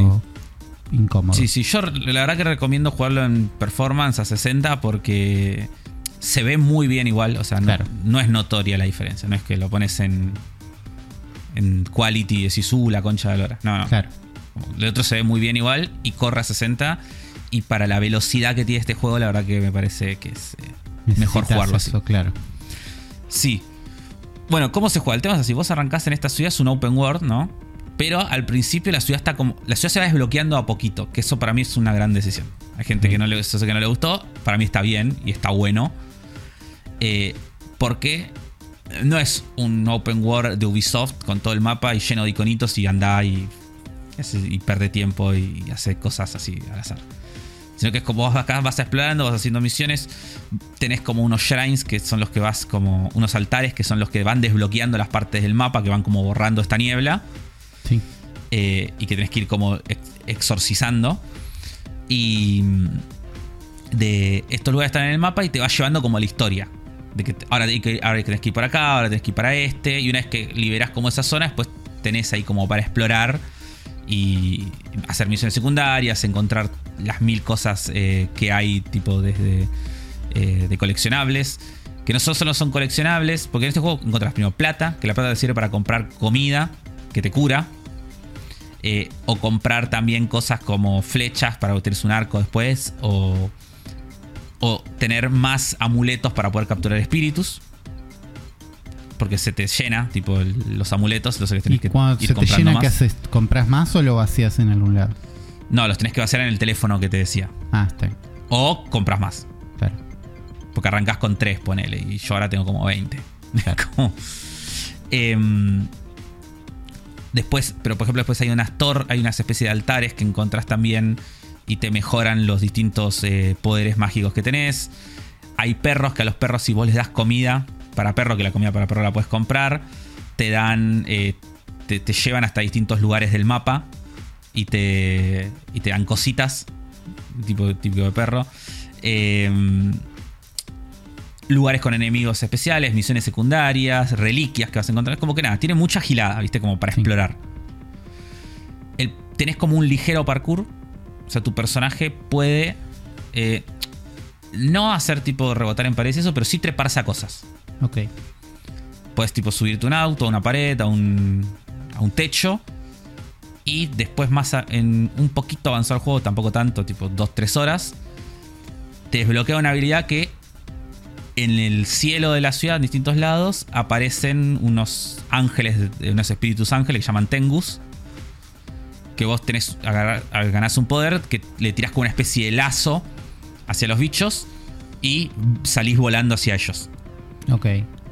Y eso se combina con otro poder que te da en ese momento, que es como de, de- como de materializarte en fantasma y medio flotar durante Ok. 3 segundos más o menos. Y eso te permite a partir de ahí ir caminando, ir corriendo por arriba de los tejados de los edificios. Bueno. Eh, ¿Y hay todo un mundo ahí tipo- arriba? Porque el juego Sí, tiene sí, pinta sí. de que es todo acá abajo, pero no. No, no, no, no. Hay todo un mundo arriba, hay cosas, hay lugares tipo re grandes como para explorar y encontrar cosas arriba, hay enemigos que están ahí arriba, eh, cosas que están solo arriba, eh, niveles que son súper verticales. Por ejemplo, tuve una zona que, que había jugado, una de las zonas que jugué, tuvo un edificio en construcción. Que empezás abajo, tipo todo, y vas subiendo hasta arriba Está de bien. todo. Y, y vas como pasando por los andamios y, y en un momento es un elevador que te sube hasta arriba y terminas como arriba de todo y desde ahí ves la ciudad y te puedes ir para los otros edificios, ¿no? Como toda esa movida. Y el combate es un combate en primera persona que es más parecido a un shooter, ¿no? Tu personaje tiene magia, dispara como unos hechizos. Que vos tenés dos formas de tirarlos, o sea, apretando normal el gatillo o cargándolos. Todos los, poder- todos los ataques se pueden cargar. Una cosa mala que tiene este juego es que tarda, tarda bastante en desbloquearte poderes nuevos. Es como que vos arrancás y tenés solo uno, que es tipo un disparo de viento, como el poder de viento, y haces como unos. di- disparás como unos rayitos verdes. Sí. Que eh, los enemigos son bastante duros con esto, sobre todo al principio cuando no tenés leveleado. Tardan bastante en morir. Y eh, uno creería como que no sé, ya vas tres horas, tres horas de juego más o menos. Y decís, che, bueno, el juego siempre esto, ¿viste? Claro. Y como ya sé si subo esto se va a volver repetitivo. Pero después al toque ya empezás a ganar poderes nuevos. Está bien. Y los poderes nuevos son otros, o, tipo ganás un arco, ponele, que el arco se consume en las flechas, pero vos cuando le vas tirando magias a los, a los demonios estos, se les va abriendo un... es- todos los demonios tienen como un núcleo en el, en el pecho, bueno, en un lugar. Y como mientras vas tirando magias, eso es como que se va exponiendo el núcleo cada vez más. Y una vez el núcleo está expuesto, vos puedes o bajarlo a un flechazo, o acercarte, o desde lejos con el R2, Sí. y lo exorciza, le, le arrancás el núcleo, ya sea con la mano, tipo se lo arranca el chabón, o con un poder muy fachero que le tira como unos láseres naranjas. Sí. Y tiene una animación espectacular donde empieza el personaje como a hacer fuerza. Como que se enrieda el- esos lazos en los dedos y hace fuerza. Y está muy bien hecha la animación de que se nota que el personaje está haciendo fuerza. Claro. Como que le cuesta tirar el núcleo. Y una vez que les arrancas el núcleo, ahí, se mueren los enemigos. Pero nada, después ganas como otras magias y, y las magias son como armas de, de otro FPS. Por ¿Y ejemplo, ganas. cambias rápido de arma? Sí, tenés un. Puedes cambiar con un botón. O si te has apretado R1, es el, es el círculo de. Sí. La ruedita, sí. Por ejemplo, la magia de fuego es como si fuera eh, un- granadas. Tipo, tira. Si la cargas, tira y explota en la zona. Claro. Después la magia de agua que gané después es como una, como una shotgun, tipo tira como un rayo, como un chorro de agua así horizontal, pero que tiene poco alcance, pero si les pegas de cerca a los enemigos con eso los haces verga. Y ahí es como que ahí cuando ya empezás a tener muchas más habilidades es como que el combate se vuelve re frenético, más rápido y sobre todo más dañino, digo, pues ya tenés también leveleados los ataques y ya los enemigos no son los enemigos comunes ya no son tan duros, los bajás de mucho menos golpes, te empiezan a aparecer más. eh, ¿Es se empiezan a combinar distintos. A mí me resulta la verdad que muy divertido. Ok. Al principio tiene esto que llega un momento y como que decís, "Uh, esto se va a volver repetitivo. Pero cuando ya empezás a tener más poderes y cuando se empiezan a combinar los distintos tipos de enemigos, sobre todo porque encima, nada, hasta donde yo estoy todavía siguen apareciendo enemigos nuevos, no es que Claro. Siem- siempre los mismos. Eh, la verdad que se me hizo muy entretenido y sobre todo porque siento que están muy bien. Dos cosas claves. Primero, el arte. Todos los enemigos son muy, muy copados, los diseños. Eh, los enemigos principales son como estos chabones tipo medio un Slenderman con paraguas. Sí. Que está recopado. Eh, después hay otros que son tipo como unas pibitas colegialas que no tienen cabeza Ah, las vi. y te, ca- y te cagan a patadas. Tipo, te tiran, te pegan patadas y hacen tipo, tiran rayos como de las piernas, es como que hacen vuelta a carnero, pegan una patada en el aire y de la patada en el aire sale volando un rayo que te pega. Eh, nada, a otros que son como tipo yokais más clásicos y cosas, no sé, hay de todo. Eh, ¿Tiene un modo detective? sí, ¿Y es feo? Después tenés. No, está bueno. El modo detective, vos lo, en un momento te lo enseña el espíritu que te va acompañando. Eh, porque la historia principal del juego es que después, eh, eh, cuando vos estás en todo este mundo, eh, está este espíritu que te posee tu cuerpo que te va ayudando y te enterás que era el espíritu de un chabón que se murió, que estaba en guerra contra unos demonios, que es el que es este demonio con, con máscara de demonio que está como en la tapa del juego Sí. Que quiere como que se- secuestrar el alma de tu hermana, entonces vos tenés que ir a buscarlo para impedirlo y cosas. Y este demonio, te- este fantasma te presta su poder, que es la visión espectral. Mantás apretado X, tiras como una especie de yoyo de luz, y eso hace que todas las cosas eh, interactuables del escenario cercanas brillen azul. Está bien. Y, Es y como un a momento, veces- como un pulso que tirás. Sí. Y en algunos momentos también, por ejemplo, hay unas misiones secundarias o una misión de historia que tenés que seguir el rastro de, no sé, un fantasma que se movió en tal dirección y lo vas siguiendo, como que va quedando el rastro ahí. claro. ¿viste? Sí. Está bien. Eh, nada, es un juego que la gente no lo, lo mató, no les gustó, decían Claro, que era ¿qué- qué es- aburrido. ¿Qué es lo malo? Eh, no sé. Eh, yo la, estoy, la verdad que estoy pasando muy bien con este juego. Porque a, a mí así- Eh. a simple vista siento que lo malo es el combate, pero si vos me decís que es divertido, te creo. Entonces me A mí intriga me cuál es resulta lo, divert- qué es lo malo, claro. A, a mí me resulta divertido el combate. Eh, por ahí hay gente que lo jugó muy poco y, no- y como que no llegó a. Tarda en empezar Yo- un poquito, claro. Tarda en empezar y además tarda en. eh, la primera del juego es bastante paja porque te corta mucho con cinemáticas, ¿viste? Claro. Como avanzás dos minutos, cinemática, dos minutos, habla, y como que te rompe las bolas. Pero después te larga y como ya te larga es como una. Eh, nada, a mí la verdad que me parece muy divertida la exploración, ir encontrando, ir eh, dando vueltas por el mundo, encontrando cosas. Yo creo que a la gente no le gustó esto de que el mundo está vacío. Claro. Como, como tener un open world y como que no sea sistémico a los GTA, ¿viste? Como que a mucha gente no le gusta, ¿viste? Como, como ah, no, si no Sí, hay que NPC, si no puedo cosas romper. para hacer. Claro. En realidad hay cosas para hacer, pero son cosas diseñadas, digo, no hay, no hay elementos emergentes en este juego. Claro.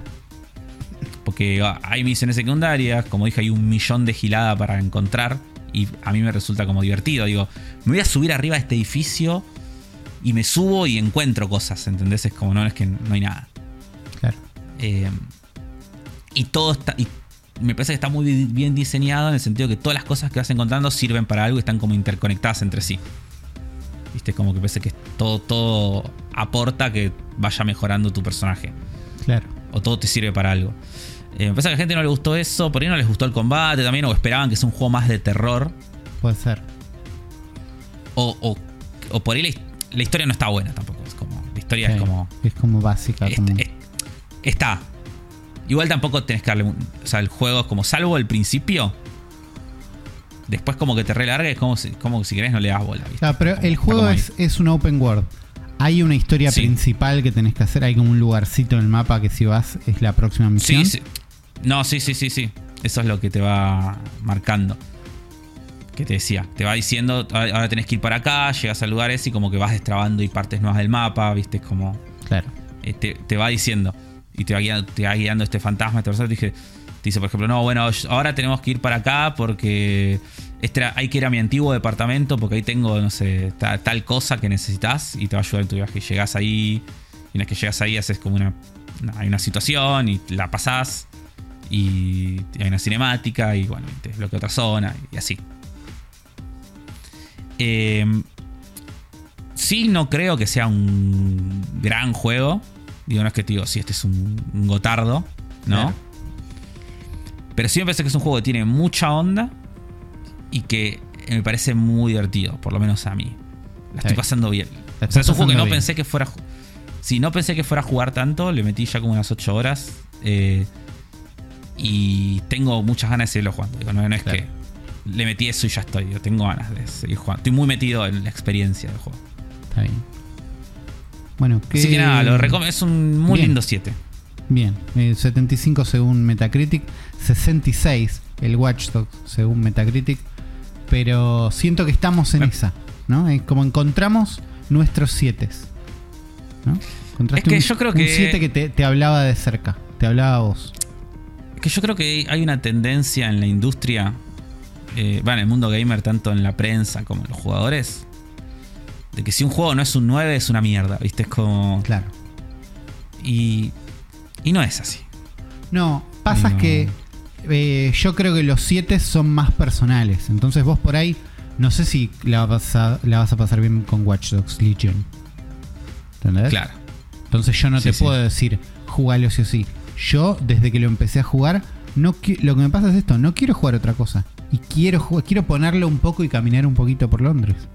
Y hacer Claro, yo estoy igual con este juego. Es como, es lo único que quiero jugar. Y no esperaba que, este, que tener tantas ganas, tener ese, ese nivel de, de involucramiento. No sé cuál es la palabra. Es eso. Sí, sí, sí. Así que encuentren sus siete. Porque cada uno tiene uno. Y si la encontrás, la podés pasar muy bien. Yo lo, todavía lo quiero probar Ghostwire Tokyo. Lo tengo instalado porque mínimo quiero ver cómo se ve. Sí, mi Eh. consejo es ese. Paciencia con el principio. Claro, no sé si la tengo. Eh, sí, No paciencia sé con el principio. no el, sé si principio- me el principio del juego no es bueno. Está bien. Eh, eso, eso es- sí, sin duda. es- es algo que se puede definir. Ok. Sí. Bueno, en los Pero- comentarios nos pueden decir qué onda.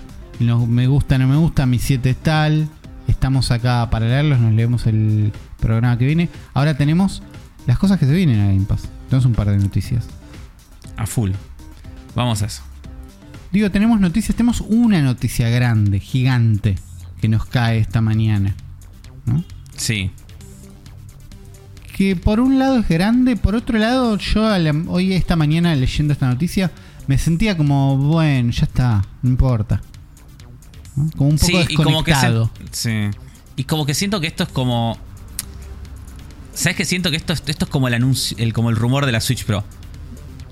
Es como Eh, esa cosa sí. que decís, "Oh, basta esto, ya Sí, está. ¿cu- ¿Cuál es el rumor de la Switch Pro de Xbox? Es, están tratando de comprar Activision, Blizzard King hace un montón.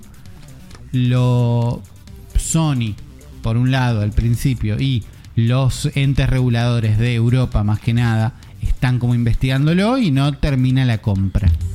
Y en este no termina la compra, venimos en un sinfín de noticias medio pedorras en general. Hasta esta. Me parece que esta es un poco más contundente que todo lo que habíamos visto hasta ahora sobre esta Sí. compra. ¿Qué pasó? Sí, porque parecía ya que estaba todo viento en popa, como que estaba todo, sabía, estuvo todo este juicio entre Microsoft y Sony, se tiraba mierda de todos lados, estaba todo saliendo, todo parecía que ya se inclinaba finalmente para que, Mike, para que suceda esto.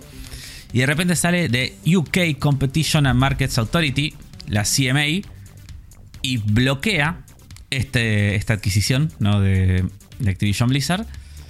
Eh, y acá eh, el tema es la excusa, boludo. Me parece cualquiera. Cualquiera. Porque lo que dice el reporte de la CMA es, llegamos a la conclusión de que esta fusión resultaría en que el más poderoso operador en eh, desarrollo, eh, desarrollo rápido del mercado de cloud gaming con un current share del 60-70% adquiere un portfolio de juegos líderes, líderes con el incentivo de mantener esos juegos alejados de la competencia y sustancialmente debilitar a sus competidores en este importante mercado global en crecimiento. O sea, básicamente están usando de excusa el, el cloud, Cloud. Yo ahí, yo ahí siento que había un montón de gente esta mañana ofen- no ofendida, sorprendida de que el cloud gaming es un mercado maravilloso. Y el cloud gaming es un mercado Porque maravilloso. escuchan, porque no escuchan este podcast. Bueno, pero no, pero viste que los yankees lo tienen más relegado el cloud. Sí, raro. A- no aun cuando ellos tienen por ahí más, más alternativas, ¿no? Nosotros tenemos poco.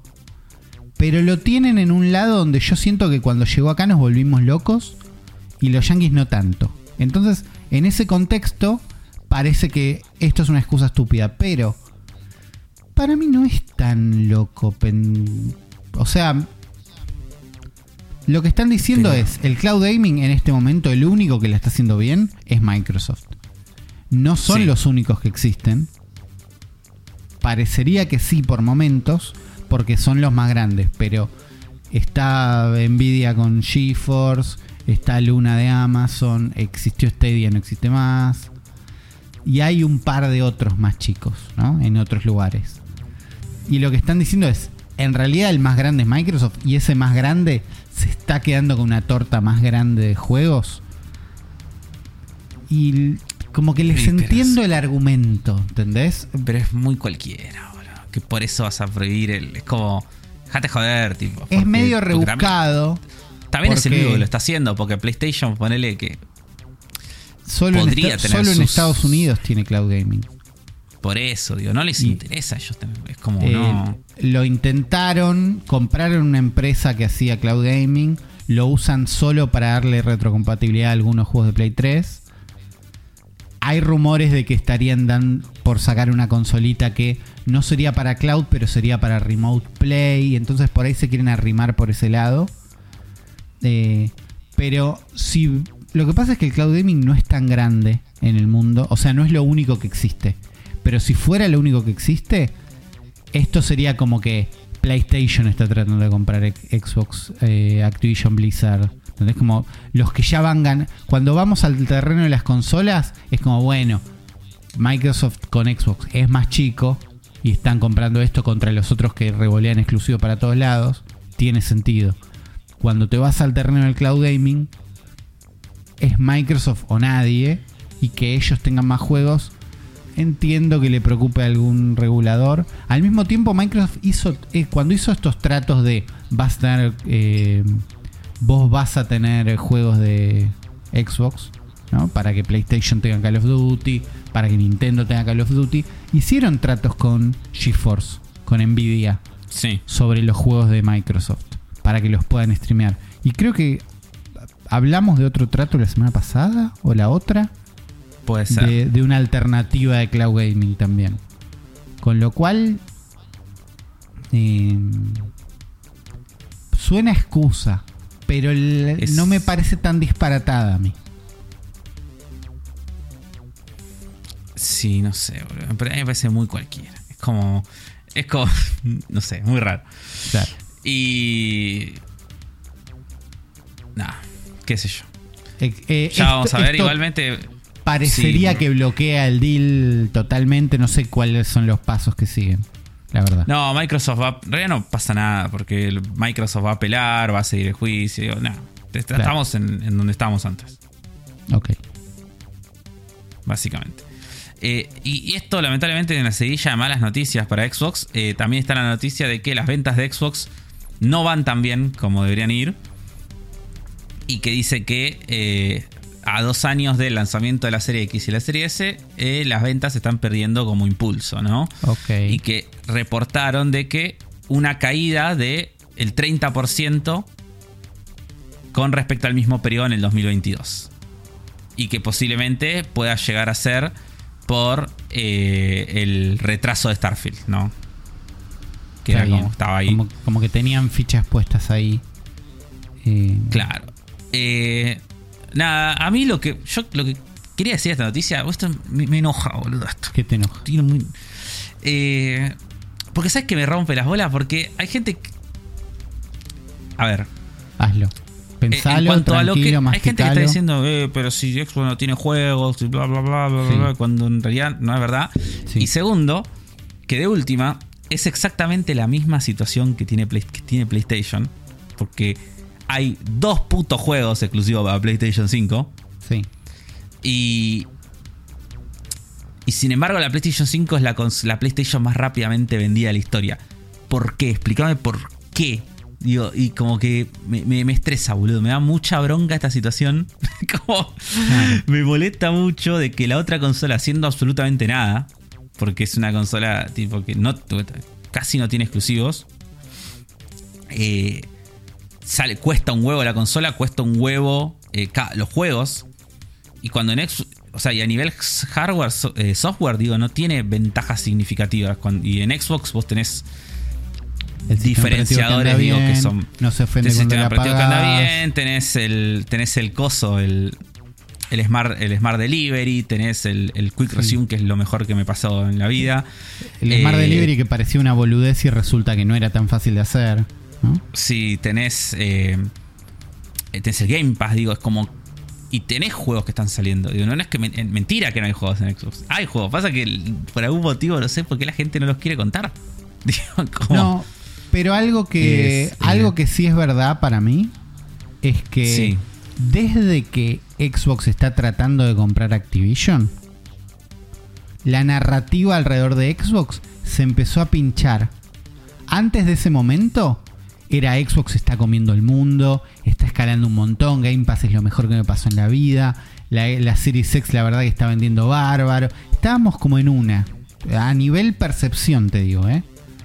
Que desde que todas las noticias son, están tratando de comprar Activision, por ahí no los dejan, no sé qué, se retrasó Starfield, eh, creo que no hay juegos. Entonces como, por ahí la frecuencia de juegos es la misma, pero yo siento que hay una, uy, bueno, vamos viendo, se cayó algo energéticamente por ahí. Por, por ahí, ahí es es que percepción. gan- ganaron. ga- está ganando PlayStation la batalla mental de imponer la narrativa de ellos, de que Xbox es malvado. bueno, bueno, pero, pero digo, y ellos son las pobres víctimas. bueno, pero yo lo sentí. ¿Entendés? sí, sí. Después de Te que entiendo. Halo no fue lo que tenía que ser. ¿No? Y se pinchó y se fue cayendo Halo. Y se pateó Starfield. Y todas las noticias son estamos comprando Activision Blizzard. No termina más. Antes de eso eran todos goles. Era, no, qué bueno que compren él. Creo que hasta festejamos la compra de Activision en un momento. ¿Entendés? Cuando pasó. Sí, re, pero, porque, es un está- porque estábamos mentalmente en otro lugar. Ahora es como, no sé, cierren esto, que pase algo. Yo sigo contento y te, te entiendo lo de las ventas y estamos en el mismo plano. Pero energéticamente no caímos. Necesitamos unos goles, que pase algo que sea fantástico. Y no lo veo en el horizonte. Sí. Lo que sí veo en los horizontes son un par de juegos, porque tenemos la lista de los juegos de abril y mayo. No, perdón, no sé si querías hablar algo más de eso. Pero creo No, no, que- solamente, eh, eh, solamente expresar mi indignación Está bien. eh, de, de- de que no entiendo por qué el éxito de la PlayStation 5 cuando es una consola que está en las mismas o en peores situaciones que la Xbox. Sí. Por otro lado, igual, yo conozco más gente con Xbox Series X que con PlayStation 5. Y eso no me pasó nunca en la vida. Eh, puede ser. No sé, tendría que pensar. Yo creo que conozco más gente con PlayStation 5. ¿Entendés? Como Y- y- amigos, y- de golpe mucha gente se sí. compró una Xbox Series X. Mucha. Y toda, para, y toda la gente que conozco con PlayStation 5 está en la misma de que casi no la usan porque Bueno. no tienen para no tienen o sea, no solo tienen pocos juegos, sino que cuando salen, salen juegos, digo, eh, no los compran porque son muy caros. Claro. Es como no, no me voy a comprar este juego que es un 7. eh, que No me voy a comprar 20 lucas. Ghostwire Tokyo a 70 dólares. Claro. Por más que la estés pasando bien. Sí, yo tampoco me compraría Ghostwire Tokyo. Bueno, ahí estamos, es eso. Eh, tenemos juegos, los que estuvieron llegando en abril. Algunos ya están disponibles, algunos ya los estuvimos jugando. Como Loop Hero, llegó Loop Hero y yo lo estuve jugando porque ideal cloud, ideal, Sí. ideal en el teléfono, ideal en el browser. ¿Entendés? Cloud no nos olvidemos que es abro una pestaña y lo tengo. Eh, entonces estuve jugando Juegazo. un poquito de Loop Hero, está muy bien. Lo, habrá- lo hablamos en, Ah, está, está, ha sido hablado. También tenemos Iron Brigade que llega a cloud y consola. No sabemos por qué, pero está ahí, está bueno. Ghostwire Tokyo, cloud, PC y consolas. Siento que todo está llegando a cloud, menos NHL 23, que creo que lo vimos y se veía bien. Algo hablamos de este juego. se ve muy bien. Tipo, todos estos juegos de deporte siempre se ven como muy bien. No, lo que hablamos, no sé si lo hablamos en la Tenía aire o un, lo el hablamos en peor el chat. cross-platform. Sí, que tenía un gráfico O sea, rarísimo. el- el, el gráfico más peor explicado de la vida del cross-platform, que no lo voy a explicar ahora, pero es malo. Sepan que es malo. Sí. Minecraft Legends llega a todas las plataformas día 1 en Game Pass, que es lo lindo del Game Sí. Eh, y en caso de que te lo hayas perdido, también había salido Goat Simulator, que no me podría importar menos. Y EA Sports PGA Tour Early Access con. I- No, las cosas con EA Play me chupan un huevo. Sí, sí, no, va- y, y- sí, lo que se fue rápido, se fue el Ace Strange True Colors, Ok. se fue Moonglow Bay, se fue Panzer Corps 2, Rainbow Six Extraction, Estuvo The ¿Cuánto of- tiempo estuvo Rainbow Six Extraction? Ni Bueno, idea. No estuvo sabía. de lanzamiento, pero no le importó a nadie. Me parece que es eso. Sí, The Dungeon of Neubelek, The Long Dark y The Riftbreaker. Ok. Nada, nada. Rift Breaker es uno que la portada parecía que era de robots para mí. Pero no era de robots para mí. Era de lejos. Ni idea. Eh, ah, sí, lo estoy viendo. Parece robots. Parece de robot para mí, pero lo ves después y es de lejos. Y los que van a estar llegando, eh, Minecraft Legends ya lo dijimos, Coffee Talk episodio 2 y Viscus and Butterflies. Eh, es igual a Sí. Coffee Talk, pero es el episodio 2, es la continuación de la historia. Agosti lo está jugando. Es muy de leer, pero está bien. Medieval Sí. Dynasty, no tengo No idea. sé qué es esto. No, Yo no sé qué es esto. Siempre lo veo, siempre lo veo. ¿Sabes qué me pasa en este juego? Que yo lo vi ahí, lo puse, puse el tráiler en la Xbox y el tráiler no me muestra nada en el juego. Es una cinemática. Yo lo vi, lo, le puse play y empecé a jugar y el como que la presentación era fea, la parte de que te cuentan la historia es fea. Ahí estoy viendo un gameplay, es en primera persona, 3D el- entero, lindo. Me, pa- me parece, ojo, puedo estar muy equivocado lo que digo. Me parece que este era el juego que era como un Skyrim, pero realista, como que era como realista. No, sí, Como ya que era un. RPG eh, coso, pero como que todo era como realista. tipo, No, ese era el Kingdom Come Deliverance para mí. mm. ¿No te parece un hermano perdido de ese? Eh, sí, pero más es un poco más barato porque la presentación donde te explican la Ah, historia sí. son fotos fundidas, tipo pup, pup, pup, Sí. un par de No, me fundidas. parece, que es, me parece que es un juego que en realidad es como de vivir en la Edad Media, pero en primera persona. Tipo, estoy viendo que John cosecha, casa. bueno, Muy, muy, muy juego de Steam. es el no, pará, Tala ¿sabes qué es esto? Es el Sí. simulador de este mes. Está bien. Hay unos simulators y este es el que más se acerca, por lo menos El por Medieval ahora. Simulator. El que se ve muy bien es Homestead Arcana. Sí, a mí no me gustó nada. No sé, yo casi le. Ah, no, no se ve bien. No sé, en fotos se veía bien. No, a mí no, no, no me pareció. También muy de Steam.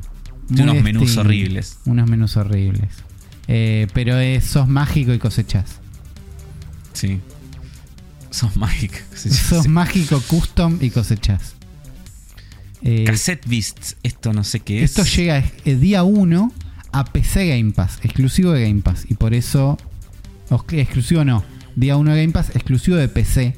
Y por eso es que no lo. No lo jugué. Es lindo. Eh, Estaba por decir eso. Tiene una cinemática muy linda. A ver cómo se juega. Es un Medio- Pokémon de cassettes. Es un Pokémon, sí. Pixelado, tipo Pokémon, 3, un pero juego 3D. que sí, no, pero Y- un y juego que es un y- Pokémon, pero es exclusivo de PC, está hecho con resentimiento y no con amor. Sí, Y lo sabés, lo sabemos todos. lo sabemos todo. Eh, bueno, Blast Blue Cross Tag Battle Special Edition. Este es otro, pelea otro de, los de pelea que me gustaría jugar a mí, ¿o no? Sí, pero este no es. Este es 2D, 2D. No es 2 de 3D. No, 2D hecho a mano. Está bien, todo bien, pero no, Bueno. no me alcanza. Eh, el último caso de Benedict Cumberbatch, eh, que lo, lo habíamos dicho. que sale mañana, con lo cual Mañana. ustedes ya lo pueden ir a jugar, pero nosotros todavía no.